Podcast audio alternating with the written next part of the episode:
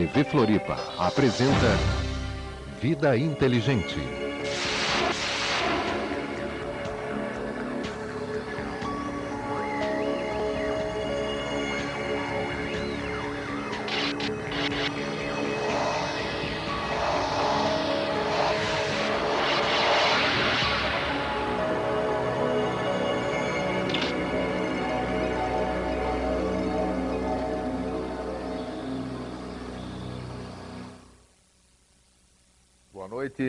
3 de agosto de 2005. Estamos dando início mais uma vez ao nosso programa de toda quarta-feira às 9 da noite.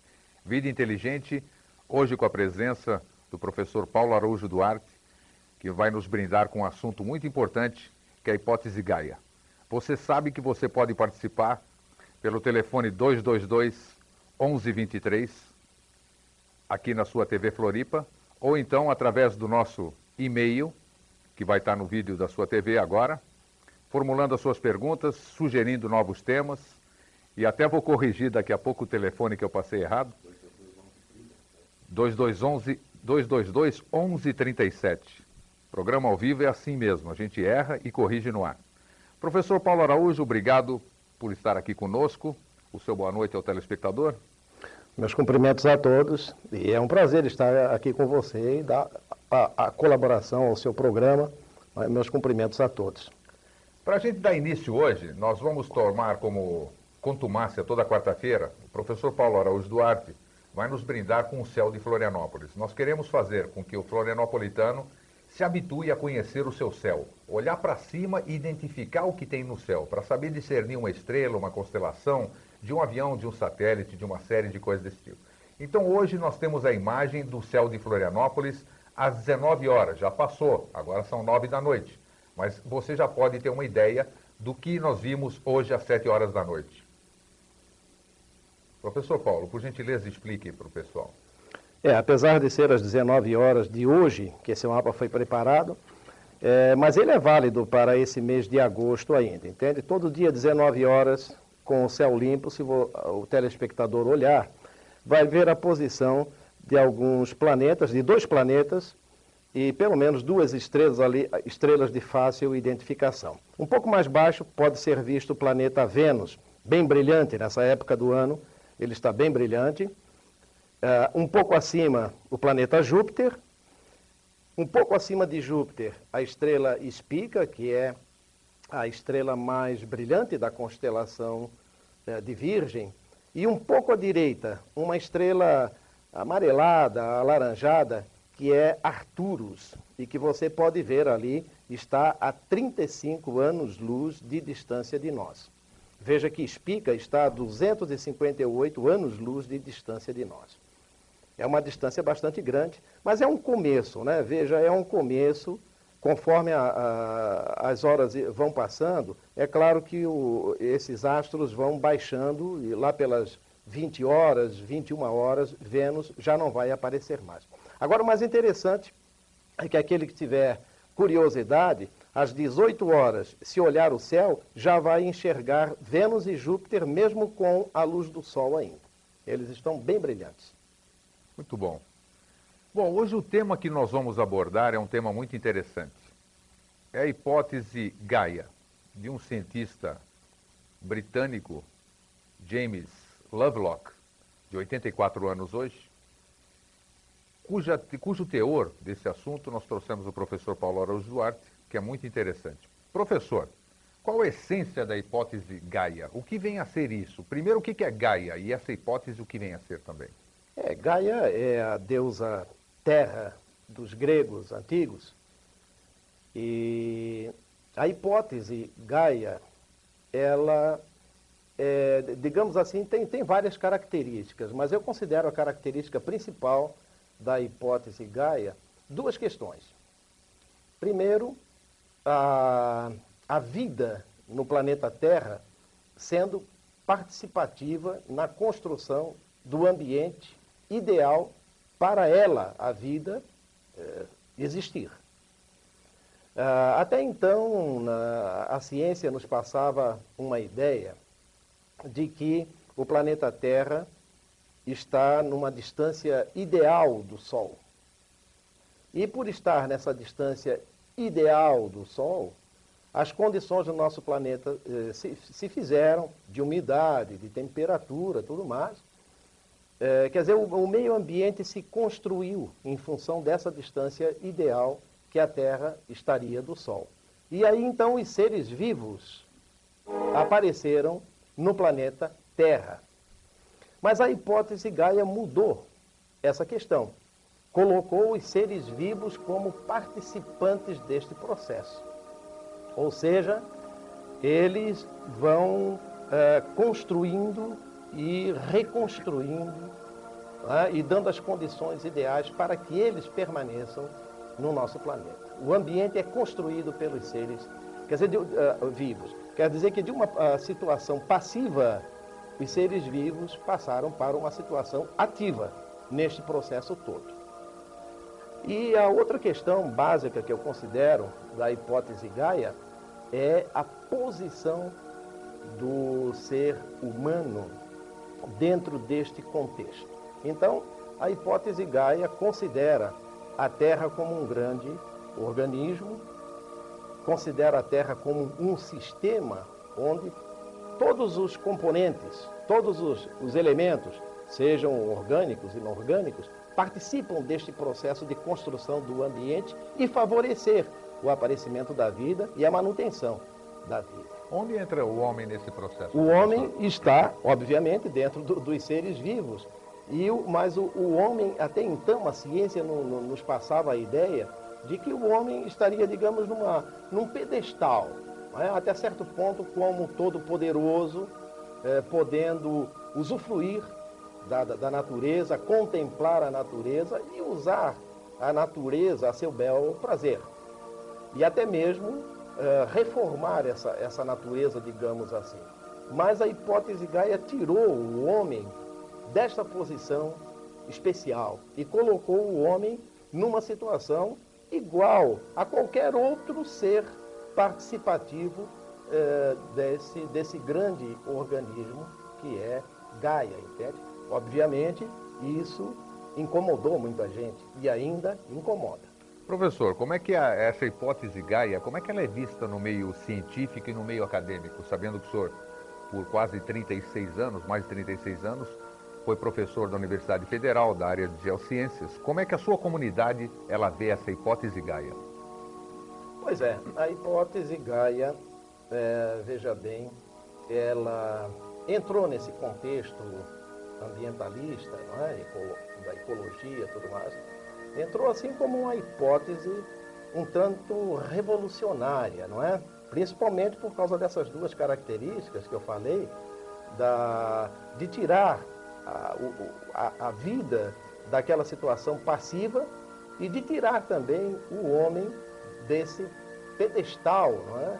em que até então era colocado como um todo-poderoso ou quase todo-poderoso para usufruir da natureza. Não, o ser humano é participativo deste processo também. Ah, agora, dentro do meio científico, então houve e há ainda muita resistência, entende?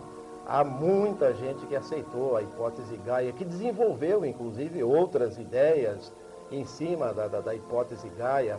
Há outros que escreveram, independentemente da hipótese Gaia, como Fritz J. Capra, por exemplo, né, com seus livros, O Tal da Física e outros. Então, talvez independentemente da hipótese Gaia, mas são ideias que casam com a hipótese Gaia, entende? Isso tem a ver, professor Paulo, tem alguma coisa, ele teria alguma similaridade com a ressonância Schumann, vamos dizer, em termos da o que acontece similaridade nesse sentido. O que acontece com a Terra, nós somatizaríamos, sentiríamos, vamos dizer? É, exatamente, porque tudo é ressonância, não é? Muitas coisas se fazem na forma de, de, de, de ondas, não é? é e, e, e, ressoam, ressoam porque tudo faz parte de um sistema, não é? Então, uma coisa que reverbera no, no, na esquerda pode se sentir no lado direito e vice-versa, entende? Então, tudo isso, a própria ressonância Schumann também faz parte deste mecanismo, faz parte deste processo, desse sistema onde todas as coisas interagem entre si. É, porque a gente sabe que tem muito esotérico hoje. O esoterismo é uma coisa interessante, né? Que eu prefiro o exoterismo com X, não o hermetismo. O esoterismo faz muito essa associação de que nós fazemos parte de um todo. Eu acho que até aí não tem nada de, de extraordinário, vamos dizer, nada de absurdo se dizer que nós fazemos parte de um todo. E o que a gente procura sempre passar é a conscientização do ser humano de que ele faz parte do todo. Quando ele desrespeita o meio ambiente, com certeza o meio ambiente vai reagir àquela agressão, como nós mesmos. Quando nos agridem verbalmente, a nossa tendência é realmente reagir da mesma forma. Eu acho então que isso deve ter realmente algum sentido. Eu acho que muitos cientistas, eles, eh, os seus colegas acadêmicos, apesar dessa resistência, como o senhor acabou de dizer, mas eu acho que é uma hipótese, no mínimo, interessante, porque ela aborda a preservação da vida. Se, a, se o planeta Terra é um planeta vivo, nós fazendo parte desse planeta, nós temos que manter e fazer com que ele continue vivo, não poluindo os nossos rios, não poluindo a nossa atmosfera. Inclusive, mais para frente, ainda hoje, nós temos uma imagem sobre as camadas da atmosfera, né, que eu gostaria que o senhor explicasse. E aproveitando isso aqui que nós estamos falando de Terra como um organismo vivo, uma pergunta, professor Paulo. O senhor acredita em vida fora da Terra? O senhor como um cientista? Acredito, acredito. Nós tivemos um, um astrônomo muito famoso mundialmente, o Carl Sagan, estadunidense, faleceu, se não me engano, em dezembro de 1996. E o Carl Sagan eh, disse uma frase, dentre, dentre tantas outras que ele disse, né, que ficaram famosas, mas uma delas marcou muito nessa, nessa questão toda, é que ele diz assim, que o, é, seria um grande desperdício de espaço ter sido criado um universo tão imenso, tão imenso, para ser colocada a vida apenas numa parte tão minúscula que é o planeta Terra. Né? O planeta Terra é uma coisa minúscula, microscópica, se nós tivermos uma ideia da imensidão do universo. Então seria um grande desperdício de, de espaço, não resta a menor dúvida. Eu, particularmente, acredito que a vida está pipocando por todos os lados do, do, do universo. Dentro, aproveitando o gancho, dentro da nossa galáxia, que nós estávamos falando em off antes de começar o programa, nós teríamos muita possibilidade de termos outros planetas habitáveis dentro da nossa galáxia, professor? Ah, eu não tenho nem dúvida. Eu nem tenho nem dúvida. Há necessidade de esclarecer que nós estamos falando de galáxia e não do, do sistema solar. Do sistema solar, sim. A galáxia é muito grande. Só para você ter uma ideia, se nós tivéssemos condições hoje de pegar uma nave que viajasse na velocidade da luz, seria impossível, pelo menos pelas nossas leis da física, mas vamos supor, é? vamos supor que a nave pudesse viajar na velocidade da luz. Para nós atravessarmos a nossa galáxia de uma ponta a outra, levaríamos 100 mil anos-luz. Muita coisa. Muita coisa, não é? 100 mil anos-luz. E veja que a, que a luz se movimenta a uma velocidade de 300 mil quilômetros por segundo. São oito voltas em torno do planeta Terra num segundo. Então é muita coisa, é uma velocidade muito, muito, muito grande, né? Então a, a, iríamos viajar por 100 mil anos. Não é? Muita coisa. Então a nossa galáxia é enorme.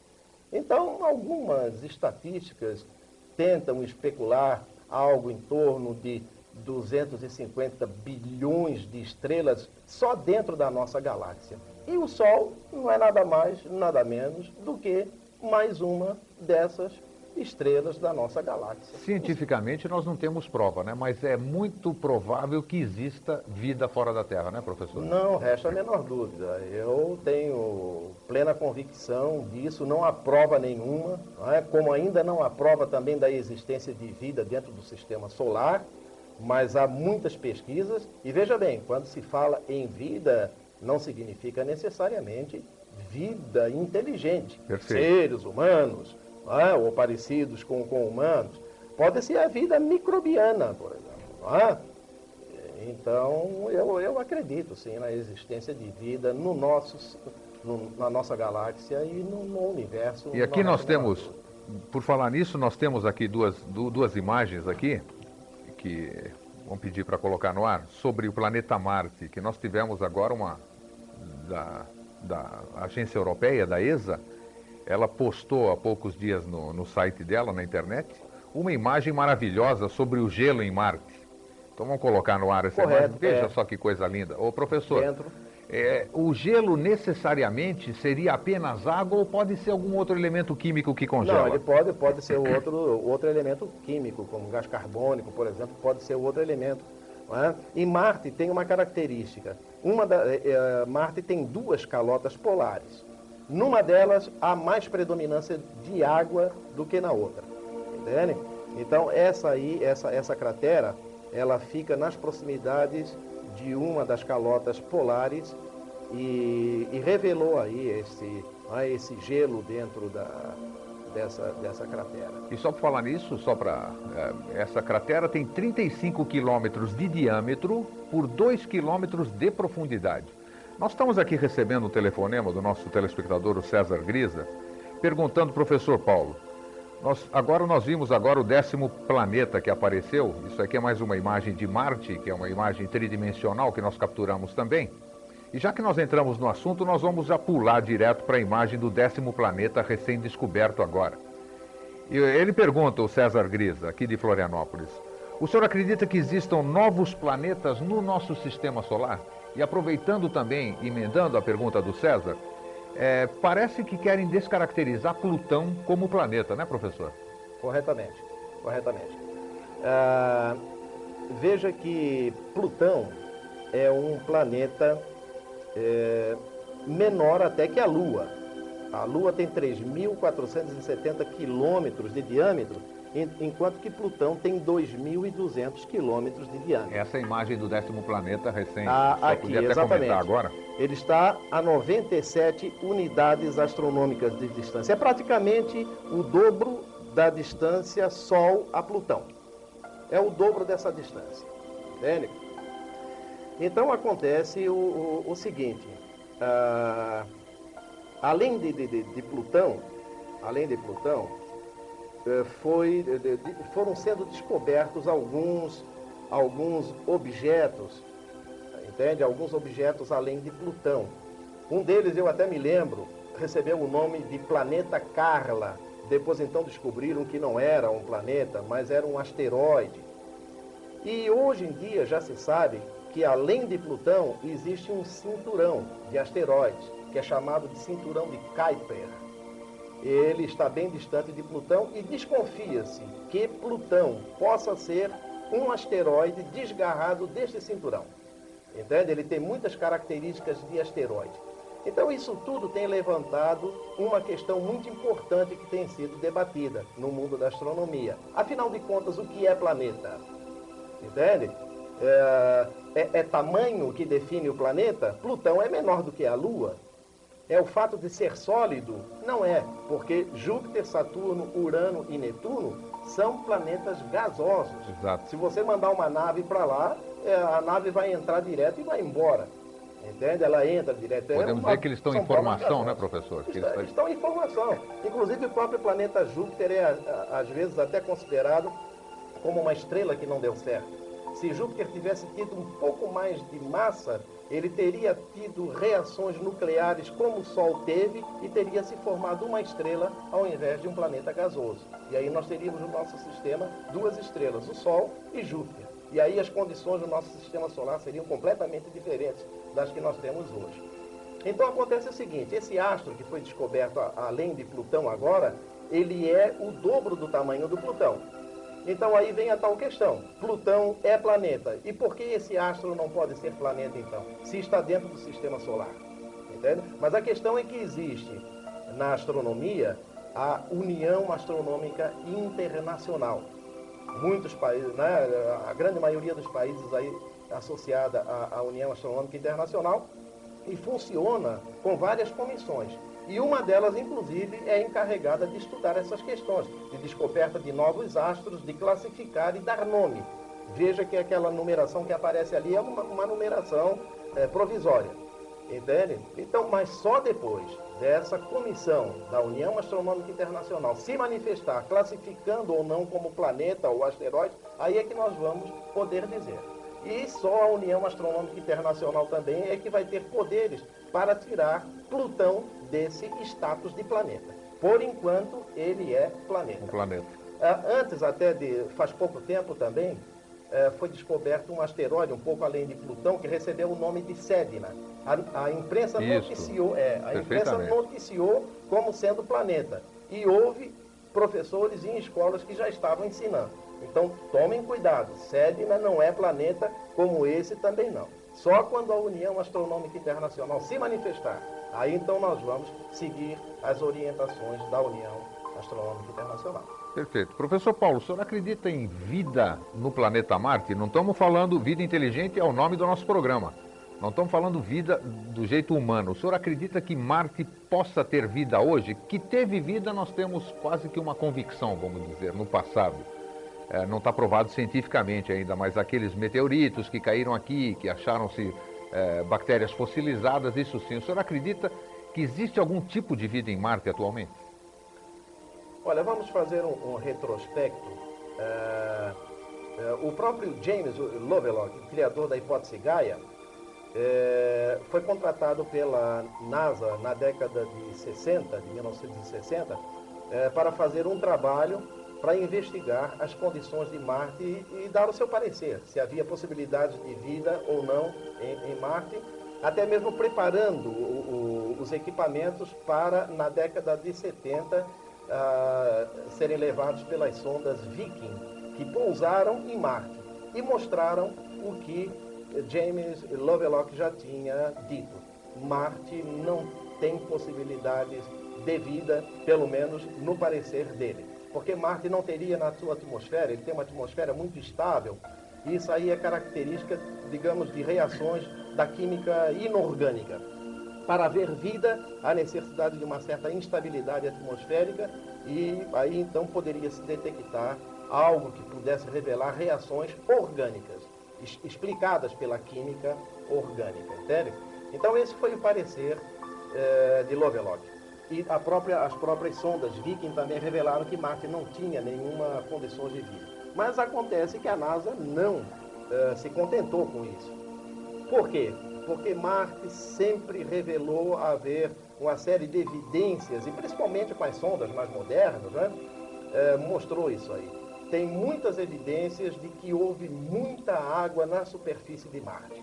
Então, segui seguindo os padrões da Terra, né, da vida como se concebe na Terra, onde a água é bem provável que deve existir vida. Ora, se em Marte houve muita água, provavelmente deve ter existido vida. E Marte não tem hoje na superfície água. É uma outra incógnita. incógnita. Por que Marte deixou de ter vida na superfície e passou a ter a, a vida não, perdão, água na superfície e passou a ter água abaixo da superfície, água subterrânea. Quer dizer, já é comprovado que Marte tem água subterrânea.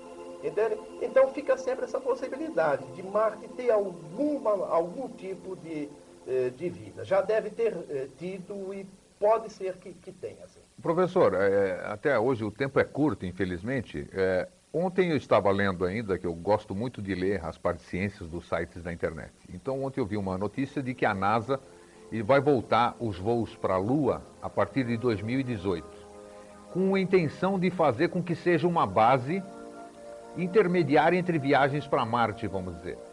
É uma pergunta minha. Existe possibilidade da gente levar vida para Marte do jeito que suporte a nossa aqui? Teríamos condição de fazer é, climaticamente, é, fazer um, um, um, modo de segurança de que a gente pudesse viver como a gente vive aqui na Terra? Teríamos que fazer o quê? Ou isso aí é uma pura utopia, vamos dizer?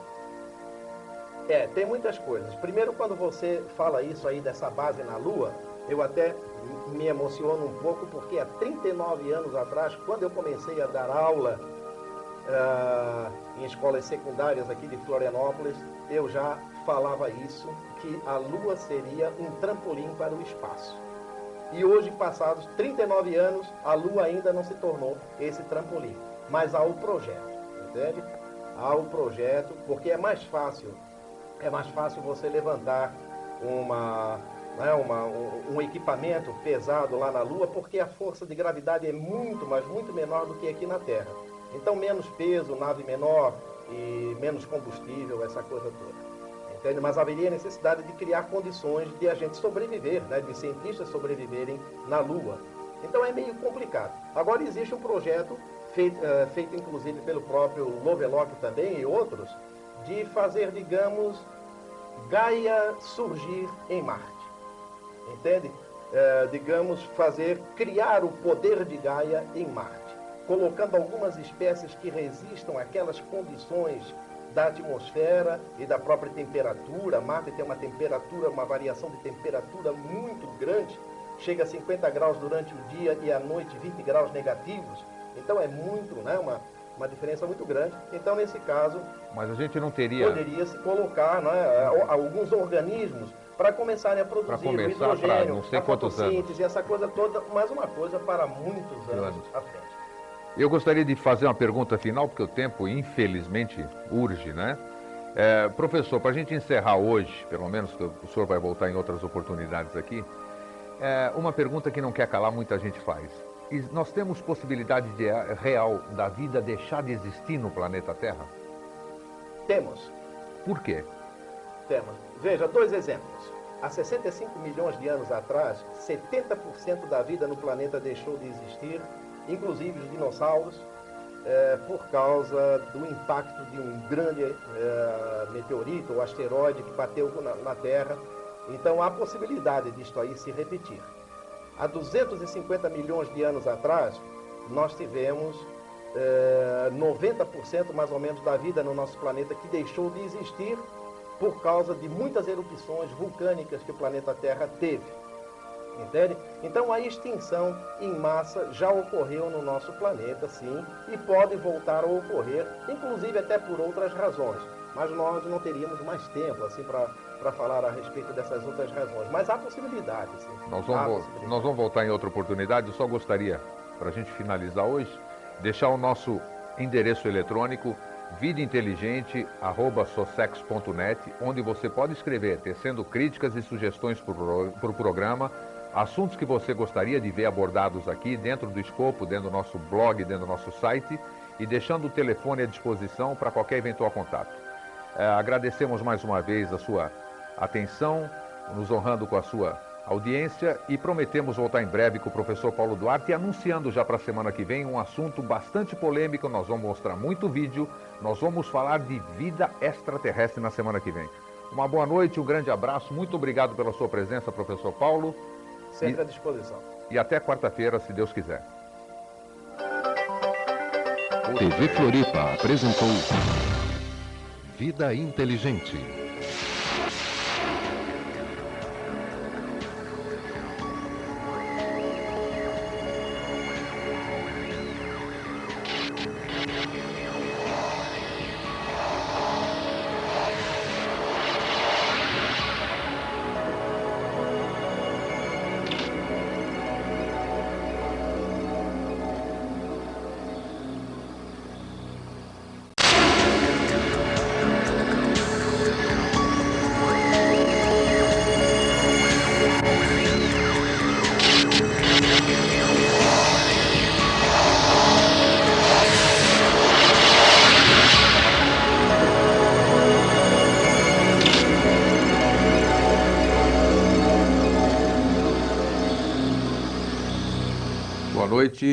Vida Inteligente está no ar. 21 de setembro de 2005, véspera da primavera.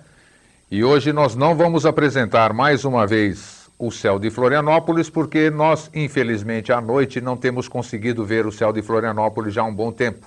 Esperamos que com a entrada da primavera amanhã a gente possa ter aquelas belas noites primaveris onde a gente possa apreciar as estrelas. Hoje nós temos como nosso convidado o professor Paulo Araújo Duarte, e o nosso assunto de hoje é cosmologia. Você pode participar do nosso programa, que é ao vivo, através do telefone 222 1137 ou também escrever para nós através do nosso e-mail que vai aparecer no rodapé da telinha. Lembrando mais uma vez, antes da gente dar início ao nosso programa e apresentar o professor Paulo Araújo, da vigília da ilha que nós vamos promover no próximo dia 15 de outubro.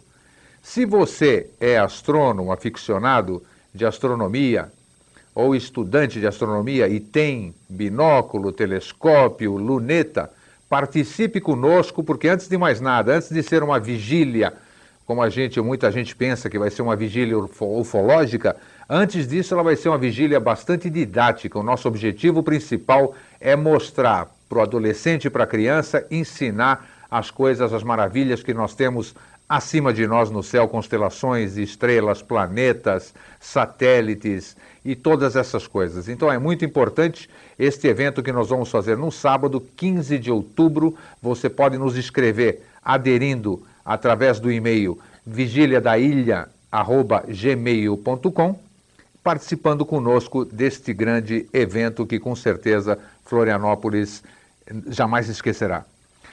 Professor Paulo Araújo Duarte, boa noite, obrigado por mais uma vez estar aqui conosco. Tudo bem? Tudo bem. Eu agradeço também pela, pela confiança, pelo convite que nos foi feito e nós estamos aqui com você para colaborar com seu programa, com a TV Floripa e procurando trazer alguma coisa de interessante falando sobre esse tema que você nos propôs, cosmologia, universo, galáxias, vida fora do planeta Terra, enfim, nós vamos conversar e eu estou à sua disposição. Então vamos dar o Big Bang inicial do nosso Vida Inteligente de hoje. Professor Paulo Duarte, o que, que é o universo? É uma pergunta fácil, a resposta pode ser fácil e pode ser difícil, dependendo do enfoque que, que nós dermos. Ela, ela pode ser fácil se nós entendermos o universo como tudo que existe. É uma definição que é dada em quase todos os, os dicionários. Não é? Tudo que existe, tudo, nós fazemos parte do, do, do universo, o universo seria o todo. Agora, pode se tornar difícil no momento em que nós eh, quisermos acrescentar alguns ingredientes nessa definição, eh, como características do universo, é, idade, componentes, coisa forma do universo, então aí pode a coisa é, complicar. Agora, no caso da, da astronomia, costuma-se falar em pelo menos três universos, digamos assim. Um universo que se diz o universo observável, que seria aqueles corpos até onde os astrônomos têm acesso na, é, é, por meio da observação, é, uma, um universo físico que seriam aqueles, aqueles corpos, englobando né, o universo observável, mas indo um pouco, um pouco além, e pegando ainda aqueles astros, digamos, que, por, por suas características, e por meios indiretos, digamos, os astrônomos ainda têm acesso uh, sobre eles. Agora, fora esse universo físico, então, aí nós poderíamos ter um, um, universo dito que seria o todo, essa definição que nós acabamos de lidar, não é? Que seria Sim. o todo, que seria tudo aquilo que existe. E aí, quando a gente entra nessa, nesse campo desse universo como um todo, então nós já começamos a ter uma abertura para interpretações metafísicas, digamos assim, filosóficas, religiosas até, místicas. Né? Enfim, o professor Paulo, enfim, como é que se formou o universo, na verdade, então? Muito se fala sobre isso, existem muitas questões, muitas é, teses, muitas teorias. Como é que se formou o universo, afinal, se é que para isso se tem uma resposta? É, a, a formação do, do, do, do universo, é, na verdade, essa aí é uma, é uma pergunta não é, que toda, todas as civilizações sempre fizeram. É uma coisa inerente ao ser humano é, querer saber é, de onde tudo isso veio. Principalmente quando nós nos deparamos com a grandeza, com a grandiosidade do, do, do universo, todas as culturas tiveram os seus modos de, de, de explicar o, o, o, universo por mitos, os chamados mitos da, da, da criação. É, as religiões também, de certa forma, procuram explicar a origem do universo, buscando sempre um criador, porque se alguma coisa foi criada, ela teve um criador. É, e também não foge a essa regra a ciência. Mas o Big Bang, dizer... professor Paulo, uhum. é, estamos falando de criador e da parte científica que é o Big Bang, né? Sim. É, o Big Bang teria sido o começo do universo? É, existe essa. É, como é que se diz? Existe essa dualidade na questão, vamos dizer. Alguém criou, que eu particularmente acredito que alguém deve ter criado isso tudo, porque é maravilhoso demais e temos, por outro lado, a questão do Big Bang, que é uma explosão já cientificamente provada de que ela ocorreu, na verdade. Agora, se, é, se essa explosão formou ou não o universo, é o X da questão. É, é uma pergunta que tem várias implicações, aí vamos ver se nós conseguimos esclarecer algumas, algumas questões. Primeiro, o, o ser humano sempre parte dessa ideia de que houve uma criação, é, poucas vezes nós colocamos a questão de que o universo sempre existiu. Senhor pode pedir nas imagens, tá, professor? Ah, sim, está certo. Que... É, é, é. Nós temos, inclusive, a, a, primeira imagem que poderia ser colocada. É? Veja, dentro da cultura hindu, nós temos ali uma, um, um tamborete, né, que seria uma forma, uma tentativa de dar uma explicação para a formação do universo e o ritmo do universo. Damaro, que com ele o deus Shiva marcaria o ritmo do universo. Então é uma forma de dar uma explicação por meio da, do, do, dos mitos, por meio de lendas. É? Mas agora nós estamos falando do, do, do campo da, da, da, da, ciência. Você me perguntou então do Big Bang sendo o, o, início do, do universo. O que, que Há fortes. Do, do? Pois é, essa é uma, é uma grande encrenca. Aí é que está a questão. Não é? é? porque se nós dissermos que antes do Big Bang existia, não existia nada, então o nada existia. Se o nada existia, o nada não era nada. É o nada era alguma coisa. Então o nada seria o próprio universo. É? Agora, Uh, então, é, essa questão do Big Bang, na, na, verdade, ele, ele é mais relacionado com a questão, digamos assim, do tempo e não propriamente o espaço em si. Uh, mas vamos uh, ver essa questão do Big Bang. Aí está uma, uma, uma demonstração, é claro que isso aí é uma, uma imagem fictícia, mas baseado na ideia do Big Bang. Há fortes evidências, entende, de que o Big Bang teria ocorrido. O que seria? seria uma, uma expansão. Né? Na verdade, ninguém tem certeza se houve um estouro. Uh, até porque essa palavra Big Bang ela foi colocada de uma forma assim de brincadeira por adversários dessa teoria. Só que depois, então, com o tempo, como uma forma de brincadeira, uma forma de ridicularizar essa teoria do Big Bang. Mas com o tempo ela foi ganhando consistência. Entende? Então, é, é, ela parte do, do, do, princípio de que tudo no universo, e isso é comprovado, que tudo no universo, todas as galáxias, todos os corpos estão se afastando entre si, em todas as direções. Entende? Isso foi da década de 1920 e pouco.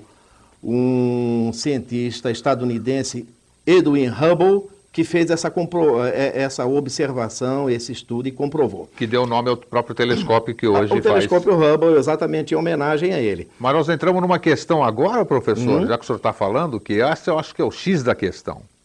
E se a comprovação de que realmente o Big Bang existiu, é, isso não poderia ameaçar a existência de Deus? E aí, como é que fica? É, então vamos Vamos, vamos ver, é, vamos ver essas evidências né, do, do, do, Big Bang, vamos ver essas evidências. É, nessa imagem, por exemplo, é, vocês é, é, puderam ver é, um ponto central ali, não é? representando aquilo que na, na, na, na, astronomia, na física, aquele ponto central branco que está ali, é, é, que seria, chamado de singularidade. Quer dizer, tudo estava antes reunido num ponto ínfimo, que não se sabe que tamanho esse ponto teria, e de repente houve um desequilíbrio de forças e toda a energia, toda a matéria foi espalhada a grande velocidade, e aí as coisas começaram a se formar. Entende? Então, hoje há comprovação de que existe uma radiação de fundo. Isso foi feito, foi, uh, foi um trabalho feito na década de 60, lá para 1964, 65, foi feita essa descoberta. E depois, na década de 80, foi colocado um satélite em órbita que fez um estudo dessa radiação e comprovou que realmente é uma radiação que tem uma idade dessa que se dá para o, o, Big Bang, é mais ou menos 15 bilhões de anos. Ô professor, isso aqui, é interessante isso. Agora você me perguntou a questão de ameaçar a existência de Deus, depois nós retornamos ali. Tá, vamos, pode vamos retornar isso. Só um, uhum. um rápido break aqui para eu perguntar o seguinte, uh, esta questão de, de, muito se mensura, mensura, se fala em o universo nasceu há 4 bilhões e meio de anos, são números. Eu estava discutindo isso hoje com alguém uh, uhum. no meu expediente. Como é que a gente como é que a gente pode chegar a essa certeza de 4 bilhões e meio de anos? Se fala muito em anos é, como se fosse uma coisa fantástica para nós. Nós que estamos, nós que temos uma vida curta, né, professor? 60, 65 hum. anos, uma vida média. Ouvir alguém falar de bilhões e bilhões de anos com tamanha convicção como os cientistas falam, eles se baseiam no que para falar uma coisa dessa? Isso aí existem estudos que podem ser feitos uh, por meio da, da luz da, da, da, não é, emitida pelas galáxias, por exemplo. Não é? Uh, fazendo-se estudo da, da, da, da, emissão de luz, dá de, de, de, de, de fazer se uma, de, se mensurar essa, essas coisas, entende? Há uma, uma imagem até um tanto recente de galáxias que foram datadas como galáxias estando a mais ou menos 10, 12 bilhões de anos de distância de, de, de nós, anos-luz. Entende?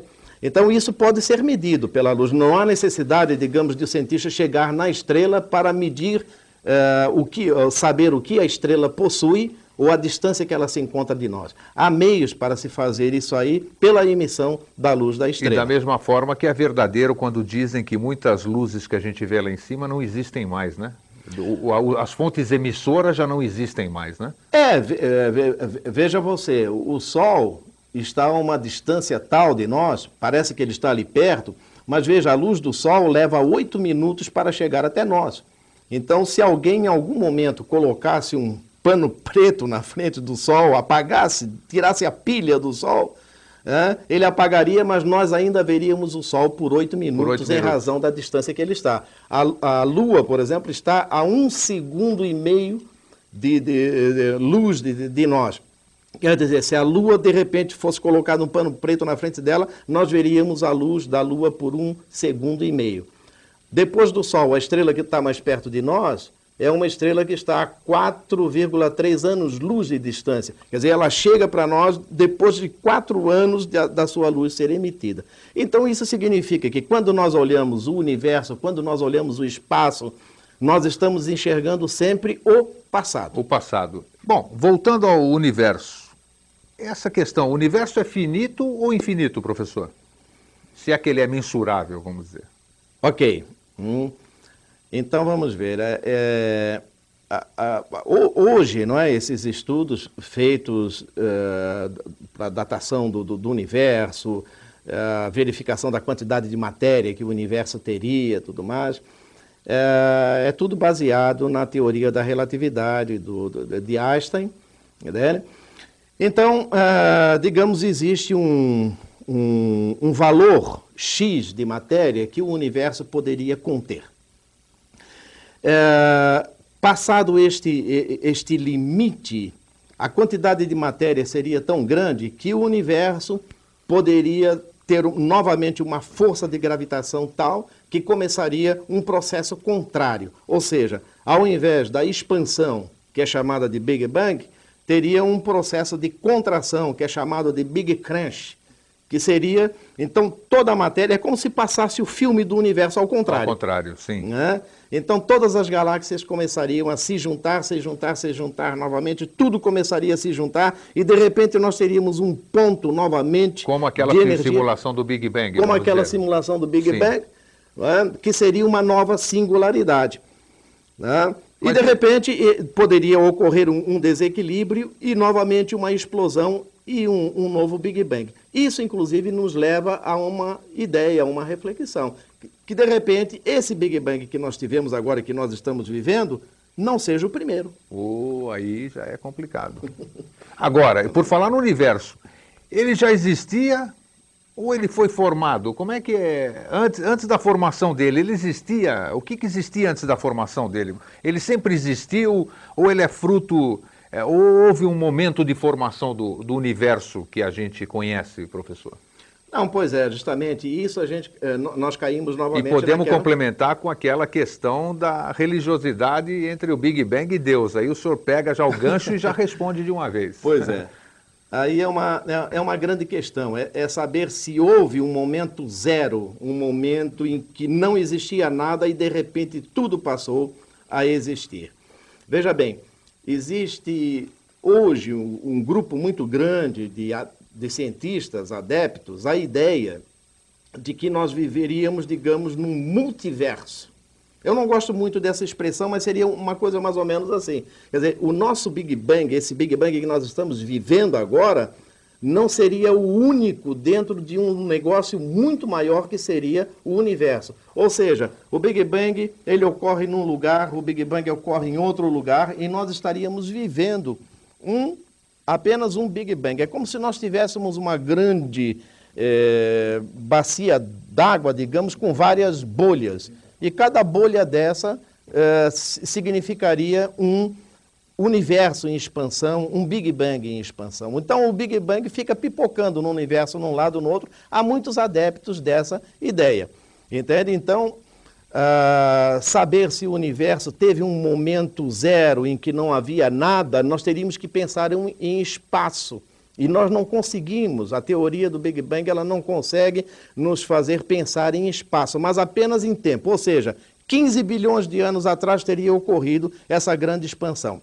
Agora, se essa singularidade tinha alguma coisa à sua volta, ou se ela representaria o tudo, espaço, tempo, tudo que se conhece, não é? e não havia nada em volta dessa singularidade, a singularidade seria algo, digamos, como uma bola de gude, uma bola de ping-pong, uma bola de tênis, uma bola de futebol. Não se sabe exatamente o tamanho que isso teria. Entende? Mas com tudo certeza. estaria ali com, uh, concentrado.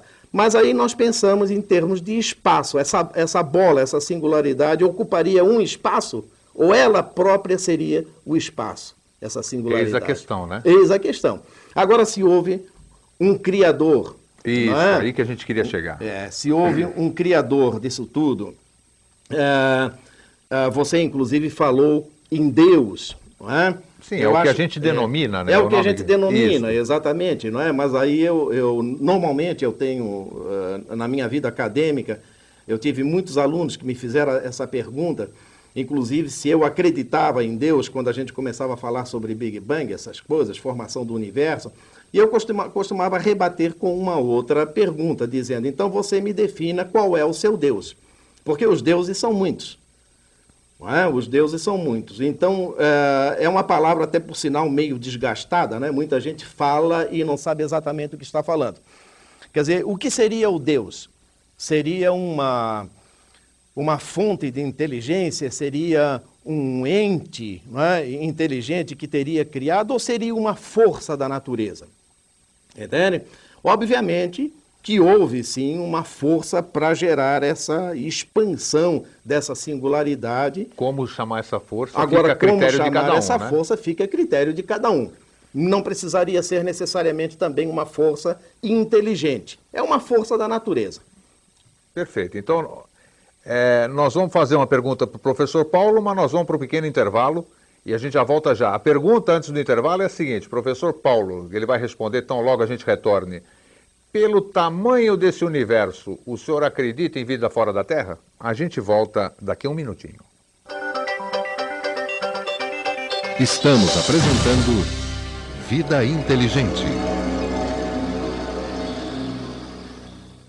Dando continuidade à proposta de televisão cidadã e plural, a TV Floripa convida os telespectadores a conhecerem de perto uma nova emissora, que se propõe a ser um elo de integração latino-americana.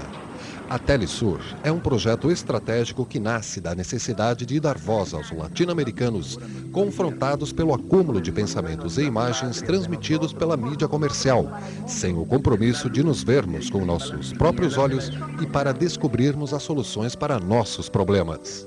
Atualmente, são quatro horas de programação que se repetem ao longo do dia. Estão incluídos jornalismo, documentários e entretenimento, como filmes e música.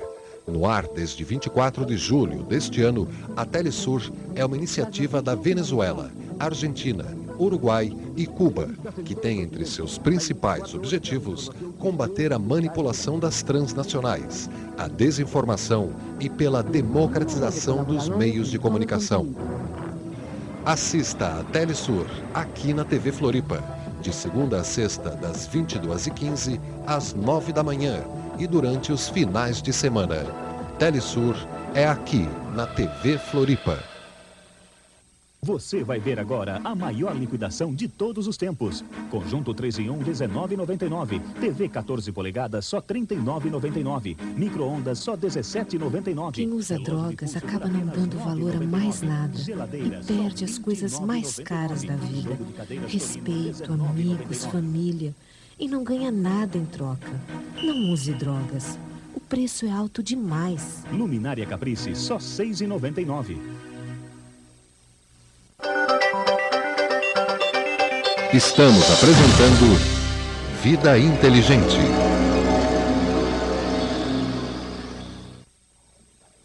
Bem, estamos aqui retornando com Vida Inteligente. Teve telespectador que nos ligou fazendo perguntas fora do ar. E, ao mesmo tempo, teve gente também que nos telefonou querendo saber o e-mail da nossa vigília. Então é vigiliadailha.gmail.com. Você pode nos escrever que nós vamos dar os pontos. A princípio vai ser na Lagoa da Conceição, no Mirante da Lagoa da Conceição. Pretendemos fazer no Mirante do Morro das Pedras, naquela na, onde os carros param e ficam apreciando, e pretendemos fazer também na Praia do Moçambique. Mas para que a gente possa se reunir nesses locais, precisamos reunir eh, astrônomos ou estudantes de astronomia que montem seus telescópios lá. A nossa ideia é fazer nesses três locais. Se não conseguirmos os telescópios e os profissionais para orientarem as nossas crianças, os nossos alunos, nós vamos centralizar num lugar só e nós vamos estar informando. Por isso que é importante que você anote o e-mail vigiliadailha.gmail.com nos escrevendo, porque aí nós vamos estar dando a resposta e mais próximos do evento, que nós temos é, menos de um mês para o evento, nós vamos estar informando com certeza. E a mídia está muito interessada também, você certamente vai saber através da imprensa.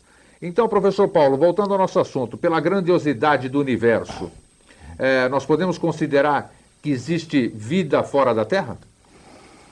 É, a cosmologia, ela tem uma, uma conotação assim, muito importante, que é de mostrar para o ser humano ah, o quanto nós somos novos no universo, o quanto o ser humano é ignorante, ainda ignorante, claro, no bom sentido, né?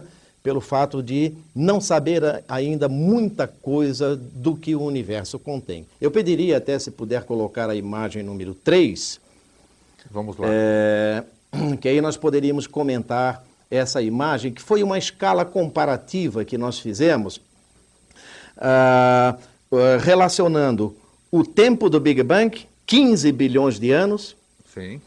com esse. Porque quando nós falamos em 15 bilhões de anos, é, nós, a, a, nossa capacidade, a nossa mente não, não consegue perceber que tempo é esse. Com certeza. É? Agora, quando eu digo, por exemplo, que uma determinada galáxia se encontra a 40 milhões de anos-luz de nós, a gente perde a capacidade né, de, de entender esses números tão grandes. Então, eu, eu, eu, eu fiz uma, uma escala comparando esse tempo do Big Bang, 15 bilhões de anos, com o, o um tempo que é o ano civil, de 365 dias. Então, vamos nos imaginar, na esquerda da nossa tela, sendo o início, o Big Bang. Certo. E lá no final, no, no, no, lado direito, nós estaríamos então no último segundo do dia 31 de dezembro, olhando para trás. Quais os acontecimentos que eu uh, coloquei ali? Veja, por exemplo, se o Big Bang tivesse ocorrido no primeiro segundo do dia 1 de janeiro, no início do ano, no dia 18 de fevereiro é que nós teríamos tido a formação das primeiras galáxias. O sistema solar, por exemplo, teria surgido no dia 31 de agosto. Muito interessante. A Terra teria aparecido no dia 12 de setembro. A vida mais primitiva que nós conhecemos é, é, teria aparecido no dia 7 de outubro. Tá aí. Por falar em vida, o que é conceito de vida para o Vamos cientista? chegar lá. Vamos chegar Vamos lá. chegar lá. E no dia 31 de dezembro, às 9 horas da noite, teria então aparecido o ser humano, o homem na face do nosso planeta. Um ano homem... depois, vamos dizer? Não, um nessa... ano depois não. Uh, três horas antes do, de, do, do, final do ano. Perfeito. Nós estamos no último segundo do dia 31 de dezembro, olhando por, para o início do ano. Início o homem teria surgido às 21 horas, três horas antes do final de, deste ano. Entendi. Entende? E se nós pensarmos em Homo sapiens, seria às 23 horas, quer dizer, há uma hora atrás é que teria surgido o ser humano. O cristianismo, por exemplo, Cristo, não o cristianismo, mas o Cristo, teria aparecido nessa escala comparativa há cinco segundos atrás. Muito interessante. Agora veja você, por exemplo, isso que nós chamamos de ciência. É algo de um segundo atrás ou menos. Entende? Então, nós não temos uma capaci a capacidade pelo nós somos muito novos ainda, não é, dentro do sistema solar. Entende? Então há muita coisa por conhecer. Se for colocada, por exemplo, a imagem número 4, vamos nós lá. vamos ver um aglomerado de galáxias que está tão distante, mas tão distante de nós, a mais ou menos 8 bilhões de anos-luz, a metade do, do, do Big Bang. Então nós estamos enxergando essas galáxias aí o que elas eram há 8 bilhões de anos atrás. Entende? E se alguém de lá estiver nos olhando também, se for possível, estiver nos olhando, estaria nos vendo também dentro de um desses pontos aí. Todos esses pontos são galáxias. A, a melhor ficção é a real, né, professor? Exatamente. Paulo? Olha que coisa Agora, linda. olhe essa imagem e me diga, será que não existe vida por aí, até mesmo vida inteligente? Tá, mas qual é a questão? É? Isso, aí nós entramos nessa questão, porque muita gente combate né, esses estudos que a gente faz e tal. O que, que é, qual é o conceito de vida, vamos dizer assim? Ah, a vida é, é, é, é ter a, a, a, capacidade, a capacidade de, de, reprodução, a capacidade da reprodução, né, de você reproduzir um ser exatamente igual, com a mesma carga genética e tal. Então, isso é que se entende por vida. É, né, uma rocha não se reproduz. E a ciência, a ciência da qual o senhor faz parte, assim, que é um acadêmico, cientista, como é? Ela admite a vida fora da Quando a gente fala vida fora da Terra, nós estamos falando a vida, não, não seres, seres tipicamente humanos fora da Terra. Mas o senhor acredita que exista vida por aí? É, cientificamente seria, seríamos capazes de provar que existe vida? Ou é, como ela é aceita pela comunidade científica? A ciência está caminhando para isso. Veja essa corrida hoje para o planeta Marte é, é uma tentativa de encontrar em Marte algum ser é, vivo. Entende? Nós, é, mas quando, é, quando se fala em vida no universo, vida fora do planeta Terra, não significa necessariamente vida inteligente. Pode ser uma vida microbiana, é? vegetal ou animal. E a grande possibilidade disso existir em Marte, porque Marte tem água. Marte já teve muita água na superfície. E hoje Marte tem é, água é, subterrânea, digamos assim. É? Nós temos, a, vamos mostrar em imagem é, posterior, frente, nós vamos ver Europa, que é um satélite de, de Júpiter. Europa é, é, vai ser, digamos assim, o, o grande foco né, de, de, de, pesquisa, que já está sendo, mas futuramente vai ser intensificada, porque a é, Europa tem é, é, coberto todo por, por calotas de, de, de, gelo.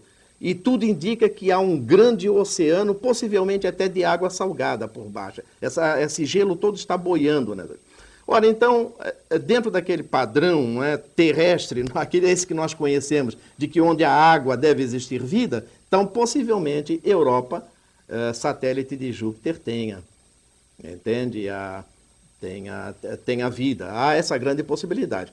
Agora. Olha a, a próxima imagem que nós temos. Analisando essas imagens, pode até mostrar a próxima. Veja um outro aglomerado.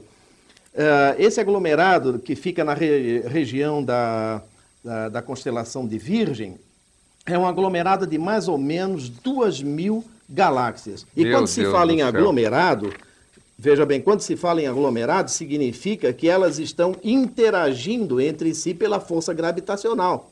Inclusive, inclusive até a, a, a nossa galáxia, que é chamada Via Láctea, ela, é, é, ela faz parte de um aglomerado de umas 40 galáxias que estão interagindo entre si. Entende?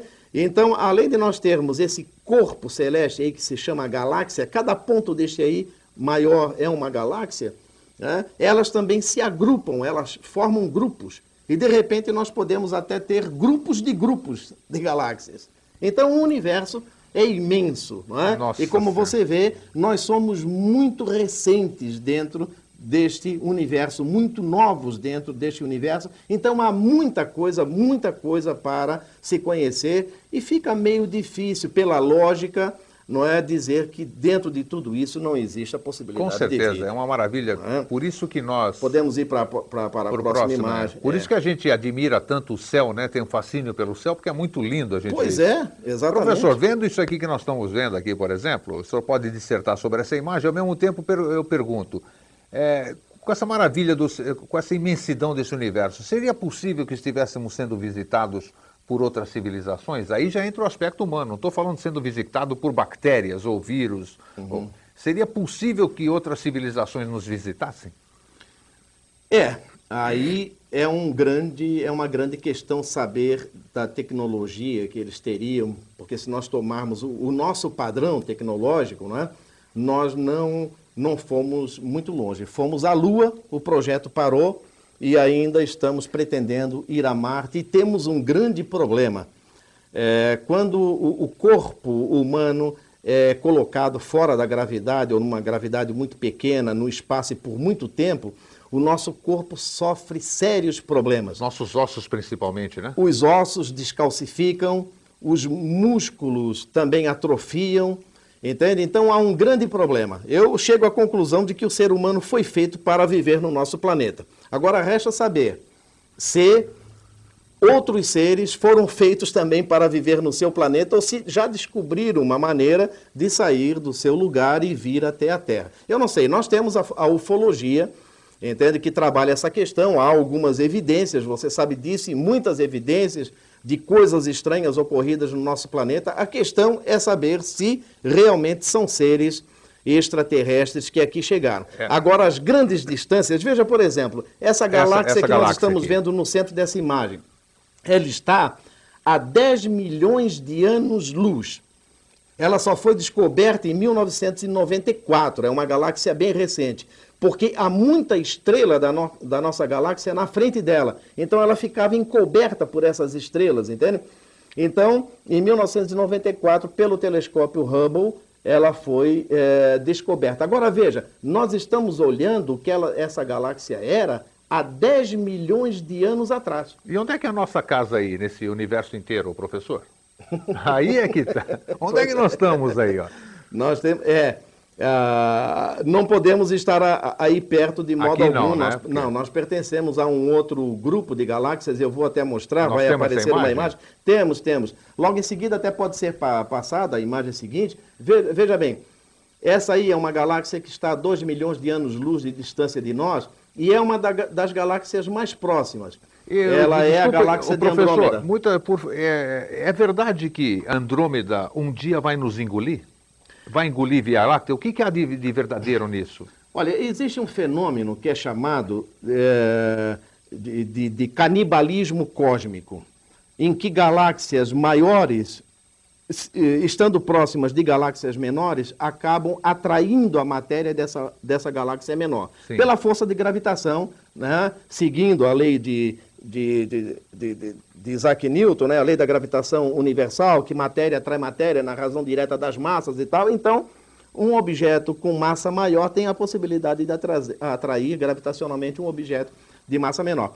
Então, há estudos que eh, dizem que a galáxia de Andrômeda, sendo uh, bem maior que a nossa, estaria engolindo matéria é, da nossa. Porque... Assim como a nossa também estaria engolindo uh, matéria de duas galáxias menores, que são as pequenas nuvens, a grande e a pequena nuvem de Magalhães, que estão a mais ou menos 200 mil anos-luz de distância. 200 mil anos-luz de distância em termos astronômicos é logo ali, na esquina. Poxa. E tem uma outra galáxia mais perto da nossa também, que é a galáxia de Sagitário, que está a 50 mil anos-luz, então bem mais próxima ainda, e a, a, a nossa deverá estar engolindo uh, essa galáxia de Sagitário. Então esse canibalismo cósmico, essa coisa, isso aí é uma coisa é uma, própria natural. do... É natural. Podemos ir para a próxima imagem? Podemos. Ah, justamente, esse aí é o grupo local de, de, de galáxias que se diz que dentro de um raio de 5 milhões de anos-luz, nós temos um, mais ou menos 40 uh, eh, galáxias. No centro ali estaria então a, a, Via Láctea. E todas essas setas aí estariam, estão mostrando então a posição das demais galáxias componentes desse aglomerado que está interagindo entre si. Então a nossa casa fica lá no centro dessa imagem? No centro dessa imagem, no exatamente. Seria a Via Láctea, né? Que seria a e Via dentro Láctea. Da via, da Via Láctea, que é enorme, né? Dentro da Via Láctea, num outro pontinho, estamos nós. Sim, é, exatamente, exatamente. Nós, o nosso endereço é... É o nosso endereço, isso. É, o nosso endereço, se você quiser dizer o seu endereço, você diga assim, eu moro na rua, na rua tal, número tal, apartamento tal, edifício tal, bairro, né? diga a sua cidade, diga o seu estado, por exemplo, Santa Catarina, Brasil, América do Sul, né? continente americano, planeta Terra, sistema solar, Via Láctea. Nossa. Universo. É, porque, Esse... quem sabe no futuro né, a gente possa se identificar dessa forma, né? Pois é, exatamente. Então, a nossa galáxia se chama... Aqui está um... um a, a, uma um do, do, canibalismo cósmico. Você vê à direita duas Sim. galáxias interagindo.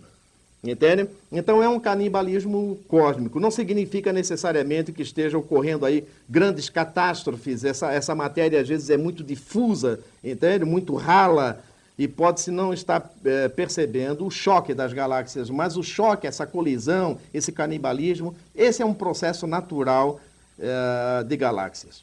E aí? E esse aqui é, são a, as galáxias que estão mais próximas dentro desse nosso grupo de, de galáxias, né? São aquelas que estão mais próximas do, do nosso da nossa Via Láctea. nossa Via Láctea. Nossa, a, a Via Láctea está ali no centro um pouquinho abaixo da, da, da, da Via Láctea, a 50 mil anos-luz, está a galáxia de Sagitário, que deve estar sendo engolida pela nossa.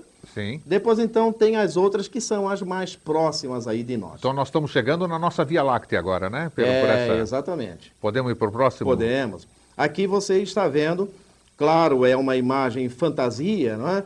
Sim é, porque nunca ninguém esteve fora da nossa galáxia para fotografá-la. Nem o Hubble, professor? Não, nem Ela o Hubble. ainda vai demorar? Não, não. O Hubble está a 800 quilômetros de altura, está dentro ainda da nossa atmosfera. Mas o alcance dele, eu digo, ah, é... bom, ah sim, o alcance, o alcance. dele. É. É, não, ele já. A, a, maioria dessas imagens aí que foram que nós apresentamos são do, do Hubble. Sim. Mas o Hubble está dentro da Via Láctea. Perfeito. Quer dizer, então ele não pode eh, pegar a imagem da Via Láctea. Ele, ele pega de dentro para fora, mas não de fora para dentro. Né? Então esse aí é o, um, um desenho, um esquema mostrando a posição que nosso sistema solar estaria em relação ao núcleo da galáxia. Entende? A nossa galáxia, a galáxia tem uma extensão, um diâmetro de 100 mil anos-luz.